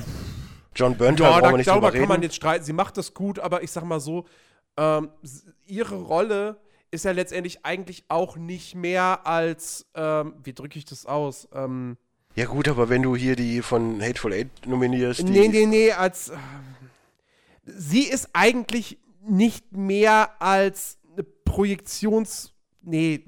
Sie ist das Publikum. Sie ist das Publikum, genau richtig. Sie nimmt, sie nimmt eigentlich auch nur das Ganze irgendwie, sie ist dabei und nimmt es irgendwie auf. Okay, kommen wir zur wichtigsten Frage. Würdest du dich von Joan Boyntal äh, begrapschen lassen? Nein. Okay, hätten wir das auch geklärt. Dann ist sie nicht das Publikum, weil ich würde das auch nicht tun. So, äh, ansonsten. Vielleicht war es ein Frauenfilm, aber wir wussten es nicht. Na, glaube ich nicht. Ansonsten teilweise ein bisschen mh, mm, für mich ein paar Lücken, aber äh, okay. trotz alledem eine 8 von 10, weil großartig. Ich mag halt den äh, Villeneuve. Alleine wegen seinem Vornamen. Und ich mag halt auch die Vorgängerfilme und von daher alles gut. So, jetzt nochmal eben schnell zu den zwei deutschen Dingern, die ich gesehen habe. Einmal ist das Mordkommission Berlin 1, war so ein Sat 1 Movie. Äh ja, ich wollte gerade sagen, der lief bestimmt niemals irgendwann im Kino. Nee, aber ist halt ein Film. So, äh, man muss ja auch mal dazu sagen, so ein, so ein leicht Steampunk-ähnliches 1920 Berlin ist halt schon sehr geil, kann man mal What? machen. Ja, es ist halt wirklich sehr geil gemacht. Und, ähm, nee, es war halt nicht Steampunk. Für mich sah es halt so aus. Aber es ist halt äh, so wirklich wie damals. Äh, also es ist einfach nur 1920er. Ja, aber es war halt damals, äh, wie, wie das Profiling quasi nach Deutschland gekommen ist, weil es beruht dann auch wieder so ein bisschen auf wahren Begebenheiten. Zumindest was den Kommissar angeht, den äh, Paul Lang heißt er, Friedrich Mücke, den kann man kennen, der spielt hier bei Weidenberg glaube ich, auch mit. Die soll echt gut sein. Die soll richtig gut sein und bei Friendship spielt er auch mit und bei Russendisco ist äh, halt also ein deutscher Schauspieler. Wer noch mitspielt, ist Tobias Moretti, aka Kommissar Rex, ne? das kennt man ja. Ich hatte gerade im Kopf so diesen Namen, Tobias Moretti und ich weiß gar nicht warum, ja. Ich bin ein Hellseher. Äh, Friederike Lau, äh, Frederik Lau spielt mit, äh, wen ich auch richtig geil finde, ist Emilia Schüle, heißt sie, glaube ich. Hm, okay. Das, äh, die finde ich sehr nice. Ist aber hier eine von diesen äh, möchte gern deutschen hier, die hat, glaube ich, mal das, äh, das dieses äh, Wegwerfmädchen beim Tatort gespielt, was dir nicht helfen wird. Ah. Und die ist auch eine von diesen äh, freche Mädchen-Scheiß da, ah, ja, wie auch immer, okay. diesen Mädels äh, wilde Kerle-Zeug. Ja, ja. Äh, ansonsten, ja, die, sind halt alles deutsche Schauspieler. Antje Trauer, ich weiß nicht, ob man die kennt. Oh, die, die spielt sogar bei Man ja, of Steel mit. Ja, ja, die hat schon in Hollywood Man of Steel. Ja, die hat auch mitgespielt dieser, wie hieß der, Pan Pandorum? War jetzt kein Hollywood-Film, sondern auch vom deutschen Regisseur, aber. Oh, The Seven Son. Die hat schon mit Kurt, äh, nee, Jeff Bridges zusammengearbeitet. Uh. Ich weiß auch immer noch nicht, warum der in dem Film mit dabei ist, aber gut. Ich habe ihn auch noch nicht gesehen. The Seven Son. Ach, das, dieser Fantasy, ja. Ja, ja, ich das, weiß nicht, was das wieder soll. Aber nachdem Jeff Bridges auch in Rip D mitgespielt hat, wundere ich mich über gar nichts mehr. ähm, Der ist auch gar nicht so schlecht. Also den kann man sich angucken, ist natürlich kein MIB, aber ist halt trotzdem lustig, weil die Thematik lustig ist. Ähm, nee, aber konnte man sich echt gut angucken. Die wird man ja wahrscheinlich irgendwo auf DVD kaufen können oder vielleicht läuft er auch irgendwann nochmal bei Sat 1. Ich fand ihn schon ganz gut. Er war, ab irgendeinem Punkt wusste ich halt genau, was, was Ansage ist, wer da mithilft und ne, wie halt Mordfälle so sind. Ich mag halt aber auch deutsche Krimis. Ich gucke halt, wie gesagt, auch sehr gerne Tatort, wenn er nicht gerade von Til Schweiger ist. Aber ansonsten ähm, mag ich sowas. Und das ist mir zehnmal lieber als äh, in The Revenant dann. Ne? Muss man ja auch dazu sagen. Ähm, was habe ich dir denn gegeben? Äh, na, vier von zehn. Okay, wow. ja, ja war, war, halt, war ganz gut, ne? Ja, war halt äh, zu äh, vorausschauend. Vielleicht war es in dem Moment dann äh, nix. So, kommen wir jetzt zu deinem Lieblings-, äh, zweitliebsten deutschen Schauspieler, äh, Matthias Schweighöfer. Oh. Der Nanny habe ich gesehen, äh, mit dem großartigen Allein Joko. Den Titel finde ich schon furchtbar. Joko C. Winterscheid. Äh, nee, aber fand ich, fand ich wirklich lustig. Also muss ich sagen, ist äh, natürlich auch wieder Milan Peschel dabei, der ja auch gefühlt bei jedem Schweighöfer-Film dabei ist. Er spielt halt wieder den trotteligen Typen, genau wie er den auch schon bei Schlussmacher spielt. Ähm, will sein Viertel retten, legt sich dann mit dem äh, Clemens Cleaner an, der den Schweighöfer spielt. Äh, wird dann da als Nanny aufgenommen. Äh, die Kiddies sind halt die Kiddies aus der Hölle. Übrigens sau gut gespielt. Ich glaube, die Kurze hat sogar schon einen Preis dafür bekommen. Paula Hartmann äh, zählt zur aufstrebenden deutschen äh, Schauspielkunst. Äh, Arvid Friese, der Kurze von dem geht ein bisschen unter, weil sie halt wirklich gut ist. Sie spielt halt so ein pubertäres Ding, weißt du so. Hm? Mhm. Ja, aber das ist wirklich gut. Die wollen da halt das, äh, das äh, in Berlin das äh, Fischerviertel, ne, wie heißt das denn? Anglerviertel, keine Ahnung. Ich weiß ja nicht mal, ob es das in echt gibt. Ist halt so eine runtergekommene Ecke in Berlin, also gefühlt alles für mich. Ähm, und ähm, das möchte Milian Peschke halt äh, aufhalten, weil er da halt wohnt und er halt die Leute da mag. Der, der, der Dings Opa spielt übrigens auch wieder mit der supergeil Opa. Sein Sohn ah. dann gespielt übrigens von äh, Tim Sander, den kennt man auch noch früher von äh, verschiedenen TV-Produktionen, wie auch Gute Zeiten, Schlechte Zeiten, glaube ich. Oder Verliebt in Berlin. Oder wie auch immer, wo der alle all, all, der, all der gute Kram. All der gute deutsche Kram. Aber trotz alledem tut es irgendwie mal gut, den wieder zu sehen. So, es ist ja manchmal wirklich so, ach guck mal, den habe ich ja lange nicht mehr gesehen. Aber wie gesagt, den, den, äh, den äh, Friedrich Lichtenstein, den, den äh, supergeilen Opa, den sehe ich halt wirklich gern und den habe ich ja auch schon bei äh, Halbe Brüder gut gefunden. Also ich mag das ja. Die spielen halt so zwei verkappte Ossis, was total gut ist, weil die wollen dann halt den Cleaner mit, mit äh, Semtex und C4 in die Luft jagen. Ähm, auf jeden Fall, ja, es ist halt 0815 deutsche, deutsche Kunst, Matthias Schweighöfer at its best, so, er spielt halt das, was er immer spielt, aber es ist ja auch nicht unbedingt schlecht, dass er das macht. Er ist mir immer noch lieber als ein Mbarek und vor allen Dingen auch immer noch lieber als ein Schwe äh, Schweiger und von daher habe ich ihn gerne geguckt, habe mit meiner Freundin zusammen geguckt, die fand ihn auch relativ lustig, aber hey, es ist halt ein Schweighöfer. Hm? Ja, mach zu Ende noch. Nee, ist gut, erzähl wo ruhig. wo du es gerade gesagt hast, wo du gerade Embarek gesagt hast. Letztens, ich habe letztens äh, äh, Football Manager gespielt und im Fernsehen durchgesäppt. Mhm. Und dann bin ich halt äh, mal wieder bei äh, Die Welle hängen geblieben. Mhm. Und es ist sehr lustig, den Film heutzutage zu sehen und festzustellen, so, ey, das ist ja Elias Embarek in so einer Nebenrolle halt. Ja, guck mhm. doch mal der Medikus, da ist er auch nur eine Nebenrolle. Ja, aber da war er ja schon. War, war, das nicht, war das nicht sogar nach Fuck You Goethe? Nee, oder? Das war nach Fuck You Goethe, ja? oder? Ja, ich, ja, keine Ahnung. Aber da war er schon längst, längst bekannt. Bei Die Welle kannte ihn kein Schwein. Ich guck mal, der ist ja auch schon so mittlerweile zehn Jahre alt oder so. Mädchen, Mädchen kannt, war er dabei. Ist ja noch älter. Ja, der ist von 2.1. Ich guck ja. gerade, war nicht den das erste also Mal. Also Türkisch für Anfänger kannte man ihn halt so. Schulmädchen hat er auch mitgespielt. Das war diese RTL-Serie. Oh Alarm Gott. für Cobra. Oh. Ich guck gerade, wo ich den dann das wirklich. Ich glaube, das erste Mal habe ich ihn wirklich durch Mädchen, Mädchen oder sowas auf dem Schirm gehabt. Hm. Aber da hat er dann auch mal den typischen. Er hätte auch bei Schule mitspielen können, so weißt du. Das waren ja damals diese Filme. Naja. Was jetzt auch nicht unbedingt Aber schlecht ist. Die Welle immer noch guter Film, muss man echt mal sagen. Jürgen Vogel und auch da Frederik Lau. Aber ich sehe gerade, stimmt, der hat ja auch bei äh, Daniel Lowinski damals mitgemacht. Oh Gott. Naja, und bei Funny Movie, diese Pro-7-Produktion, oh. die waren ja auch immer richtig gut. Ja, die waren. Das, Hammer. Das, das, ist, das ist geile Comedy.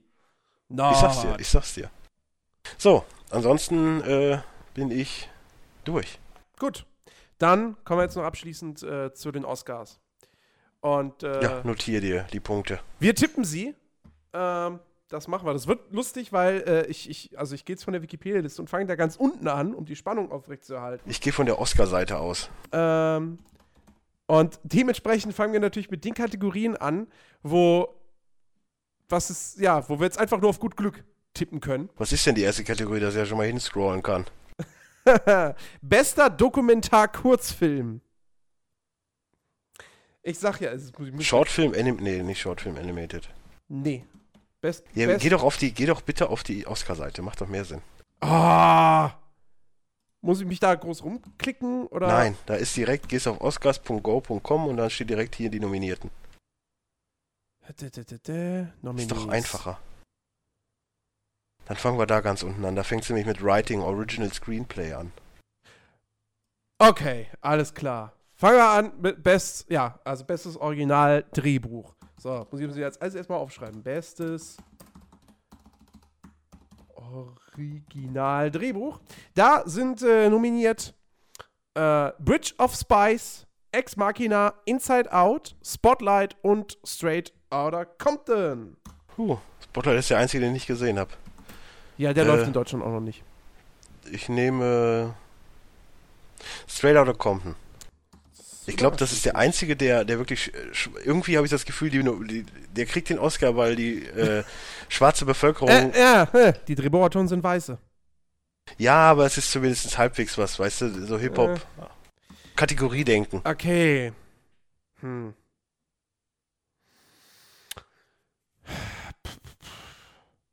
Ja, schwierig. Ähm, müsste ich jetzt raten. Und das. Hm. Ja, darum geht's ja bei den Kategorien. Hau raus jetzt.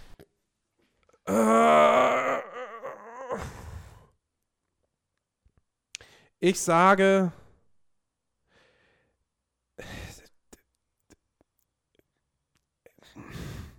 Ich sage jetzt einfach mal Spotlight. Keine Ahnung. So. Äh, bestes adaptiertes Drehbuch. Da sind nominiert äh, The Big Short, den ich jetzt leider noch nicht gesehen habe, um das besser einschätzen zu können. Brook, Brooklyn, Carol, The Martian und Room. Ich gehe auf jeden Fall mit Brooklyn, weil es von einem meiner absoluten Lieblingsautoren geschrieben ist. Nick Hornby. Ja. Ich liebe immer noch High Fidelity und äh, Co. Das sind einfach grandiose so, äh, Bücher. Ähm, und Filme. Mm. Ich weiß nicht. Ich glaube, ich, glaub, ich sag Big Short. Auch einfach mal ins Blaue geraten. Weil die anderen Filme habe ich auch alle nicht gesehen. Wobei, ich glaube, na doch, Brooklyn läuft schon. Room läuft hier nicht. Der kommt erst im März. Und The Martian habe ich leider verpasst. So. Okay. Dann nächste Kategorie: Visual Effects ähm, sind nominiert Ex Machina, Mad Max, Fury Road, Star Wars, The Force Awakens, The Martian und The Revenant. Ich gehe mit dem Marsianer. Ich glaube nicht, dass Star Wars was kriegt. Dafür, dass es ein erster Teil einer Trilogie ist, kommt, die kriegen meistens nie Preise. Das, das Problem, was ich jetzt hier habe, ist, ich weiß nicht genau, wie die Oscars das sehen, weil Visual Effects sind. Ja, wir reden über die Oscars. Es gewinnt nie der, der es verdient hat. Nein, nein, nein, nein. Visual Effects sind eigentlich computergenerierte Effekte. Es gibt aber keine Special Effects Kategorie bei den Oscars. Deswegen würde mich jetzt mal interessieren, geht es bei Visual Effects einfach um Effekte im Allgemeinen? Ähm. Und. Nimm einfach Mad Max und sei zufrieden. Nee, genau, das, das ist das Ding. Weil, wenn wir von computergenerierten Effekten sprechen, dann würde ich sagen Ex Machina. Und ich sage auch Ex Machina, weil das fucking brillant ist, wie sie es mit der Alicia Vikander gemacht haben. Ähm, so, Sound Mixing. Oh, oh. Gott, die oh. Soundkategorien. So, da haben wir äh, Bridge of Spies, Mad Max, Fury Road, The Martian, The Revenant und Star Wars. Ah, ich gehe mit The Revenant. Irgendwas muss er ja kriegen. The Revenant. Ähm. Sound Mixing. Mad Max. So. Überraschung, das nächste ist Sound Editing. Und äh, das sind exakt die, nee, sind nicht exakt die gleichen Filme nominiert. Äh, Mad Max, The Martian, The Revenant, Sicario und Star Wars. Ja, gehe ich jetzt mit Mad Max. Max. Hm.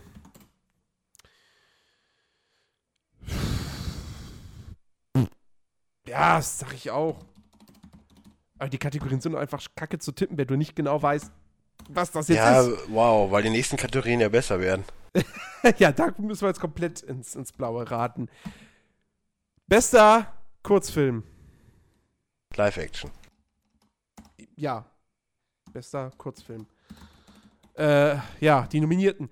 Ave Maria, Day One, Everything Will Be Okay, also alles wird gut, ist ein deutscher Film.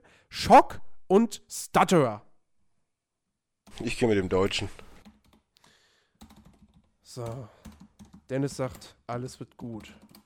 Ja, das sage ich wirklich sehr oft. okay. Was klingt vom Titel so, als ob es nominiert werden könnte? Stutterer bestimmt. Stutterer. Geht bestimmt um Stotterer, dann hatten die wieder alle Mitleid, weil, oh, ne, so ein schweres Leben. Ach komm, dann geben wir den Oscar. Aber so äh, funktioniere ich ja nicht. Und raus bist du. Ich sag, Day One. So. Bester animierter Kurzfilm. Da haben wir Beer Story, Prologue, Sanjay's Super Team, We Can't Live Without Cosmos und World of Tomorrow. Ich gehe mit Prolog. Sieht irgendwie vom Bild her so aus, als wäre das genau das Richtige. Prolog. Und wenn den, den Herzfeld, nee, Don Herzfeld, der ist, der diese animierten Dinger macht, wie bei Gigi D'Agostino, dann hat er schon eingekriegt. Hm. Glaube ich. Äh. Ja. Ich, ich sage jetzt auch Prolog. Obwohl, nee, es wäre langweilig, wenn ich da das gleiche tippe. Dann sage ich, dann sage ich World of Tomorrow. So, Production Design. Ja, wow, das ist ja wow. Äh, da haben wir Bridge of Spies, The Danish Girl, Mad Max, The Martian und The Revenant. Ja, ich nehme letzteres. Weil was soll denn besser aussehen als wahre Natur in Amerika? So, Production Design ist für mich eindeutig Mad Max. Der Aufwand, der da betrieben wurde, das muss mit dem Oscar belohnt werden. Music! Ich, ich sag dir, habt ihr schon mal gesagt, es geht nicht darum, wer es verdient hat, es geht darum, was die gut finden. Äh, ja, und Mad Max werden sie ja wohl in Sachen Production Design gut Es ist ein Actionfilm. Hast du mal einen Actionfilm ums, gesehen? Aber es geht ums Production Design. Es geht ja, es ging auch mal um, um beste, beste Action-Sequenzen oder wie auch immer. Und da war ein Iron Man, hast du nicht nominiert und dann hat irgendein Kackfilm gewonnen. Es gibt keine Kategorie beste Ja, dann war, ich weiß, was war es denn? Es war irgendwie beste Animant, nee, beste Visual Effects. Ja. Da waren nur gute Filme und ein Kackfilm, der überhaupt keine visuellen Effekte hat und Welch, der hat gewonnen. Was, was, was, ich weiß nicht mehr, welches Jahr das war. Da war Iron Man 3, glaube ich, oder Avengers war nominiert und Co. und, und, und Flug der Karibik und alles 2000, gute. Warte mal, Avengers 1 war 2012? Das kann wohl sein. Aber hast du die Oscars 2013? Ja, dann guck danach. Guck ich nach. Ich habe eine Vermutung, was es war. Mal gucken. Oscars 2013.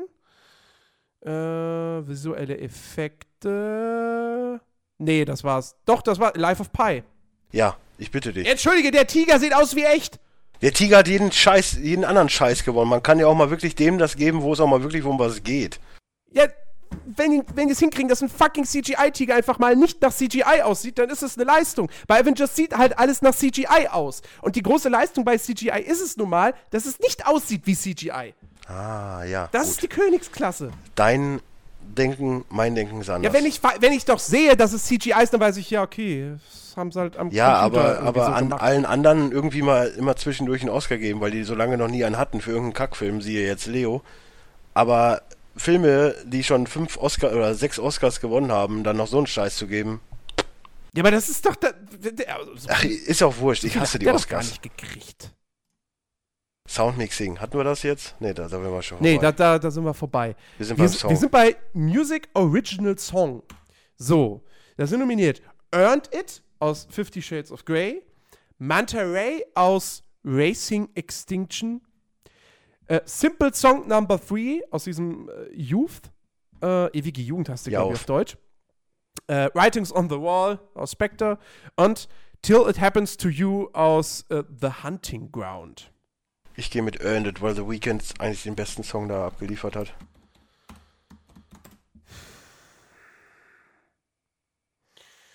Äh, boah, ich sag Simple Song Number 3. Nächste, nächstes skippen wir, schreiben einfach bei beiden Hateful Eight hin.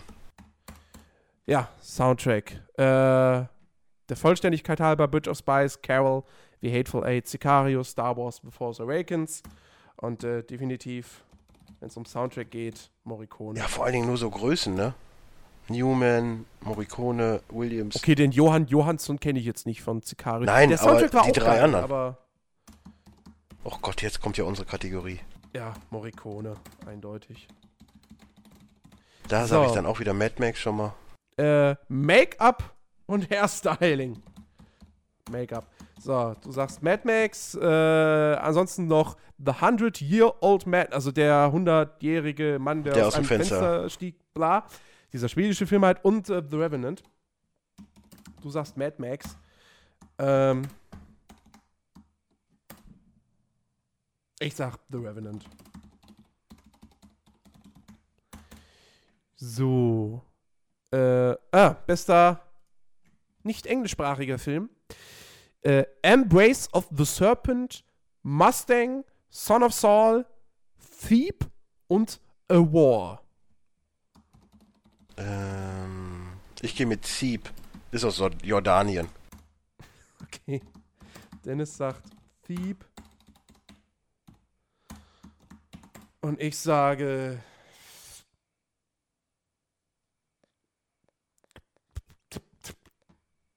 Son of Saul.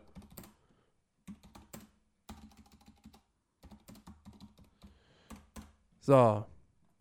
Jetzt wird es ein bisschen interessanter. Filmediting, also bester Schnitt. Äh, The Big Short, Mad Max, The Revenant, Spotlight und Star Wars. Spotlight. Ja, nee, The Revenant.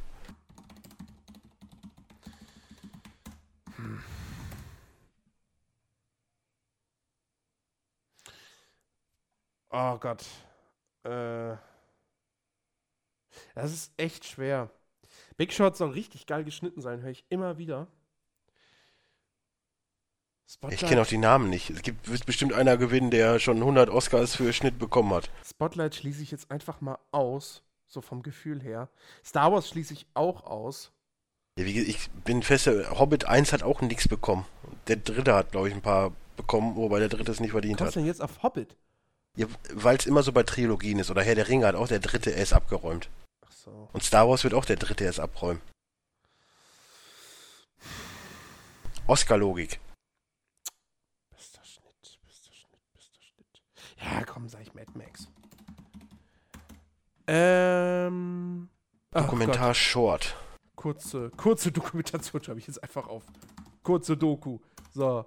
Äh, die Nominierten sind die bekannten Filme Body Team 12, Ciao, Beyond the Lines, Claude Lanzmann, Spectres of the Shore, A Girl in the River, The Price of Forgiveness und Last Day of Freedom. Ich nehme A Girl in the River. Steht bestimmt drunter, dieser Film macht betroffen. das machen sie bestimmt alle. Ja. Deswegen sage ich Ciao, Beyond the Lines.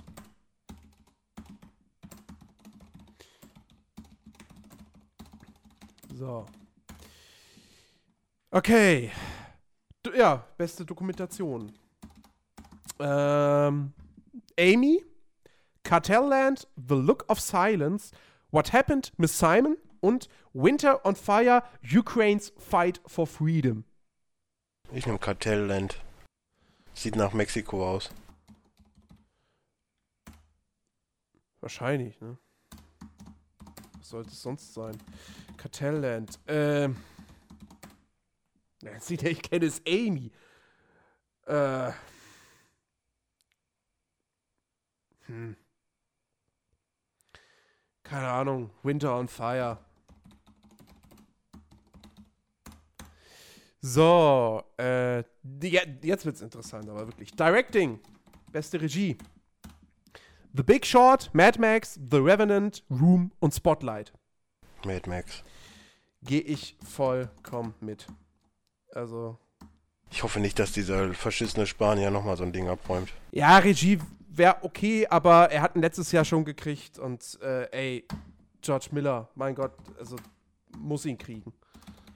Oh, jetzt sogar zweimal Sandy Paul. So. Äh, jetzt sind wir bei Kostümdesign. Kostümdesign. Deine Lieblingskategorie. Meine, meine absolute Lieblingskategorie. Das, äh, da fiebe ich immer, also Kostümdesign bei den Oscars war natürlich auch immer schon aus, weil gibt ja nichts Die kommen doch gar nicht. Interessanteres. Oder am Anfang. Doch, natürlich. Äh, ja, nominiert sind äh, Carol, Cinderella, The Danish Girl, Mad Max und The Revenant. The Danish Girl. Äh.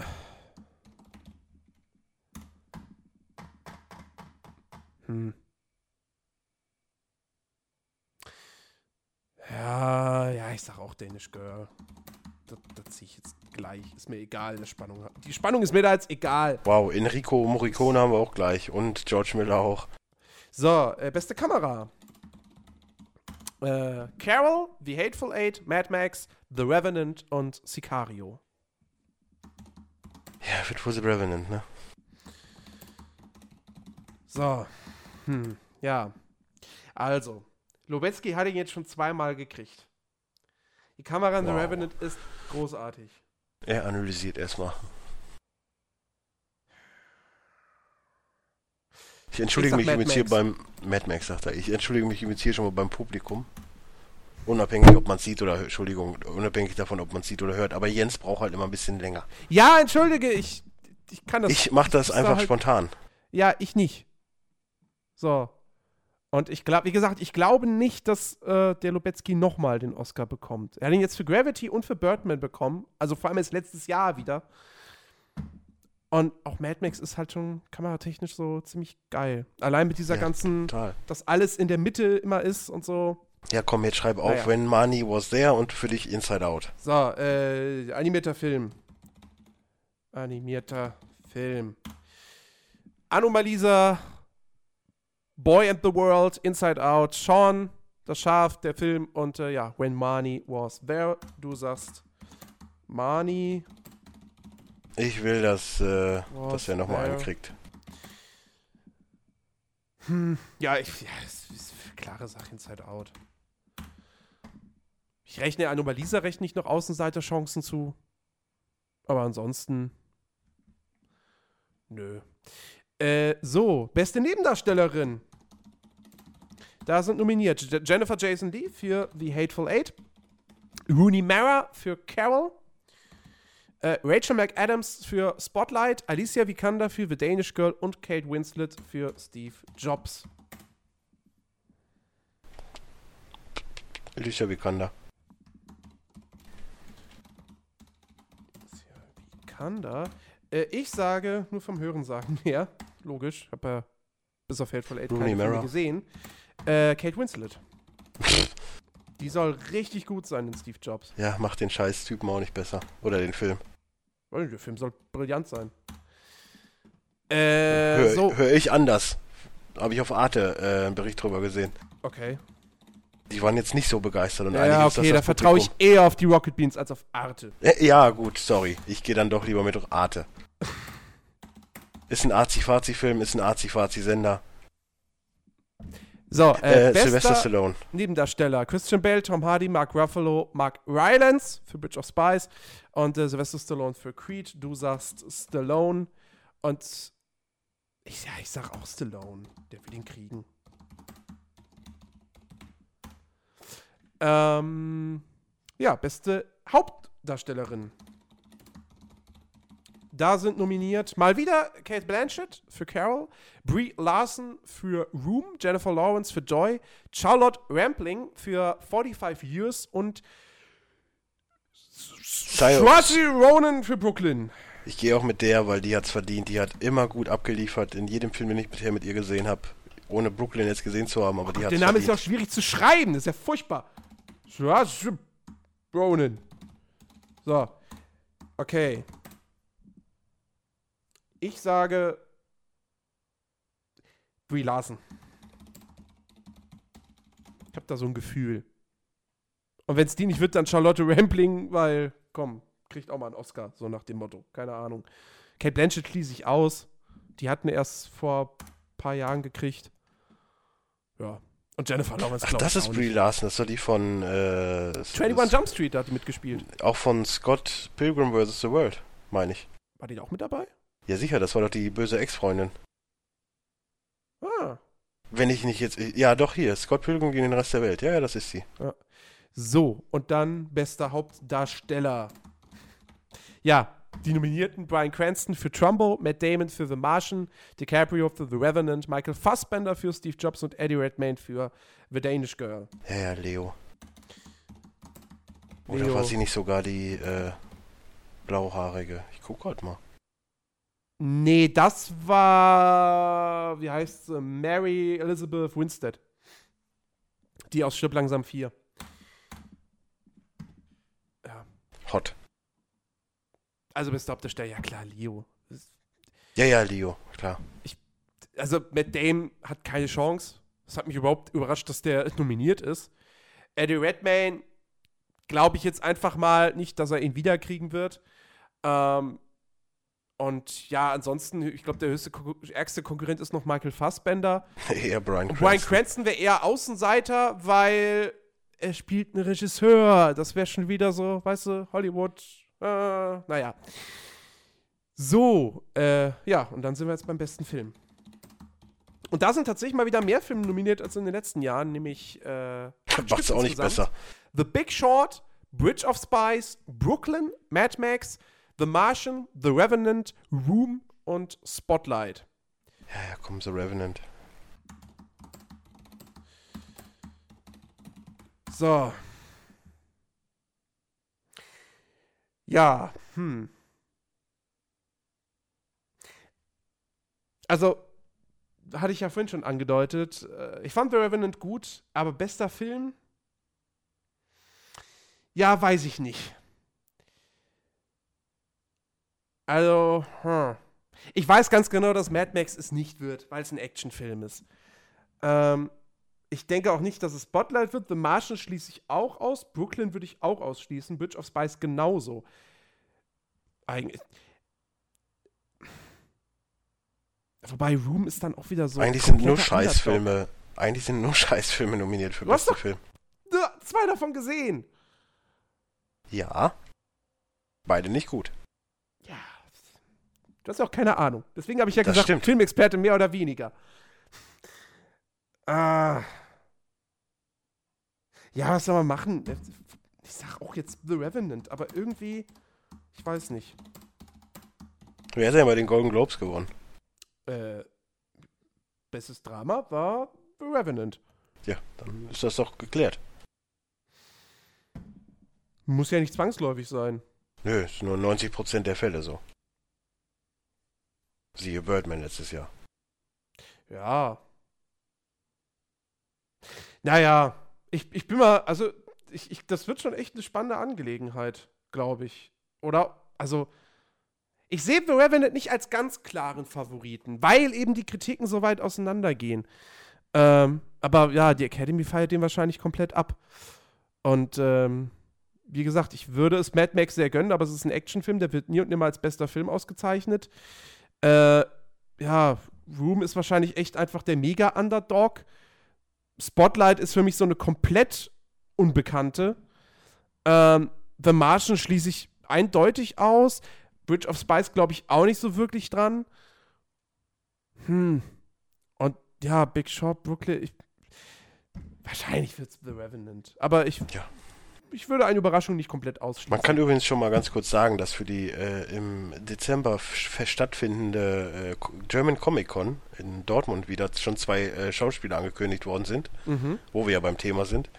Das ist ganz hohes Kaliber. Erika Elniak, die ja bekannt ist äh, ne, aus Baywatch. Ja, total. Ja. Und äh, Noah Hathaway. Den wird der ein oder andere kennen als Atreo von äh, Die unendliche Geschichte.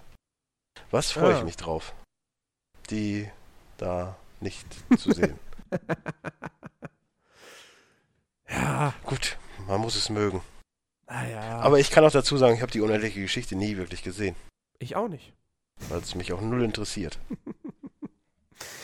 Gut, dann sind wir am Ende angelangt äh, für diese Ausgabe Watch Guys. Äh, wir werden uns in nicht allzu ferner Zukunft wahrscheinlich zurückmelden. Ähm, Wenn ich denn irgendwann mal aus dem Kino rausschaffe, wahrscheinlich, weil ich da bald übernachten werde. nee, also ich werde gucken, diese Woche, ich freue mich tierisch, kommt der neue Coen Brothers Film. Und äh, ich will auch noch unbedingt Big Short sehen. Und äh, wenn ich das getan habe, dann werden wir da auch noch Zeit darüber sprechen. Ansonsten ähm, freut euch am Samstag auf die nächste Players, Players Launch Ausgabe. Und äh, ja, haben wir sonst noch irgendwas, was jetzt in naher Zukunft kommt? Nee, ne? Wann, hm? wann geht's mit Dickes B wieder weiter? Äh, irgendwann Mitte Februar, glaube ich. Ja, okay, ist ja dann nicht so lange hin. Nö, nö, ja. das ist bald wieder. Also, freut euch auf die Dinge, die da kommen. Wir verabschieden uns jetzt an dieser Stelle von euch da draußen. Wir wünschen euch noch einen, einen schönen Resttag, eine Restnacht, wie auch immer. Und äh, viel Spaß im Kino. Tschüss.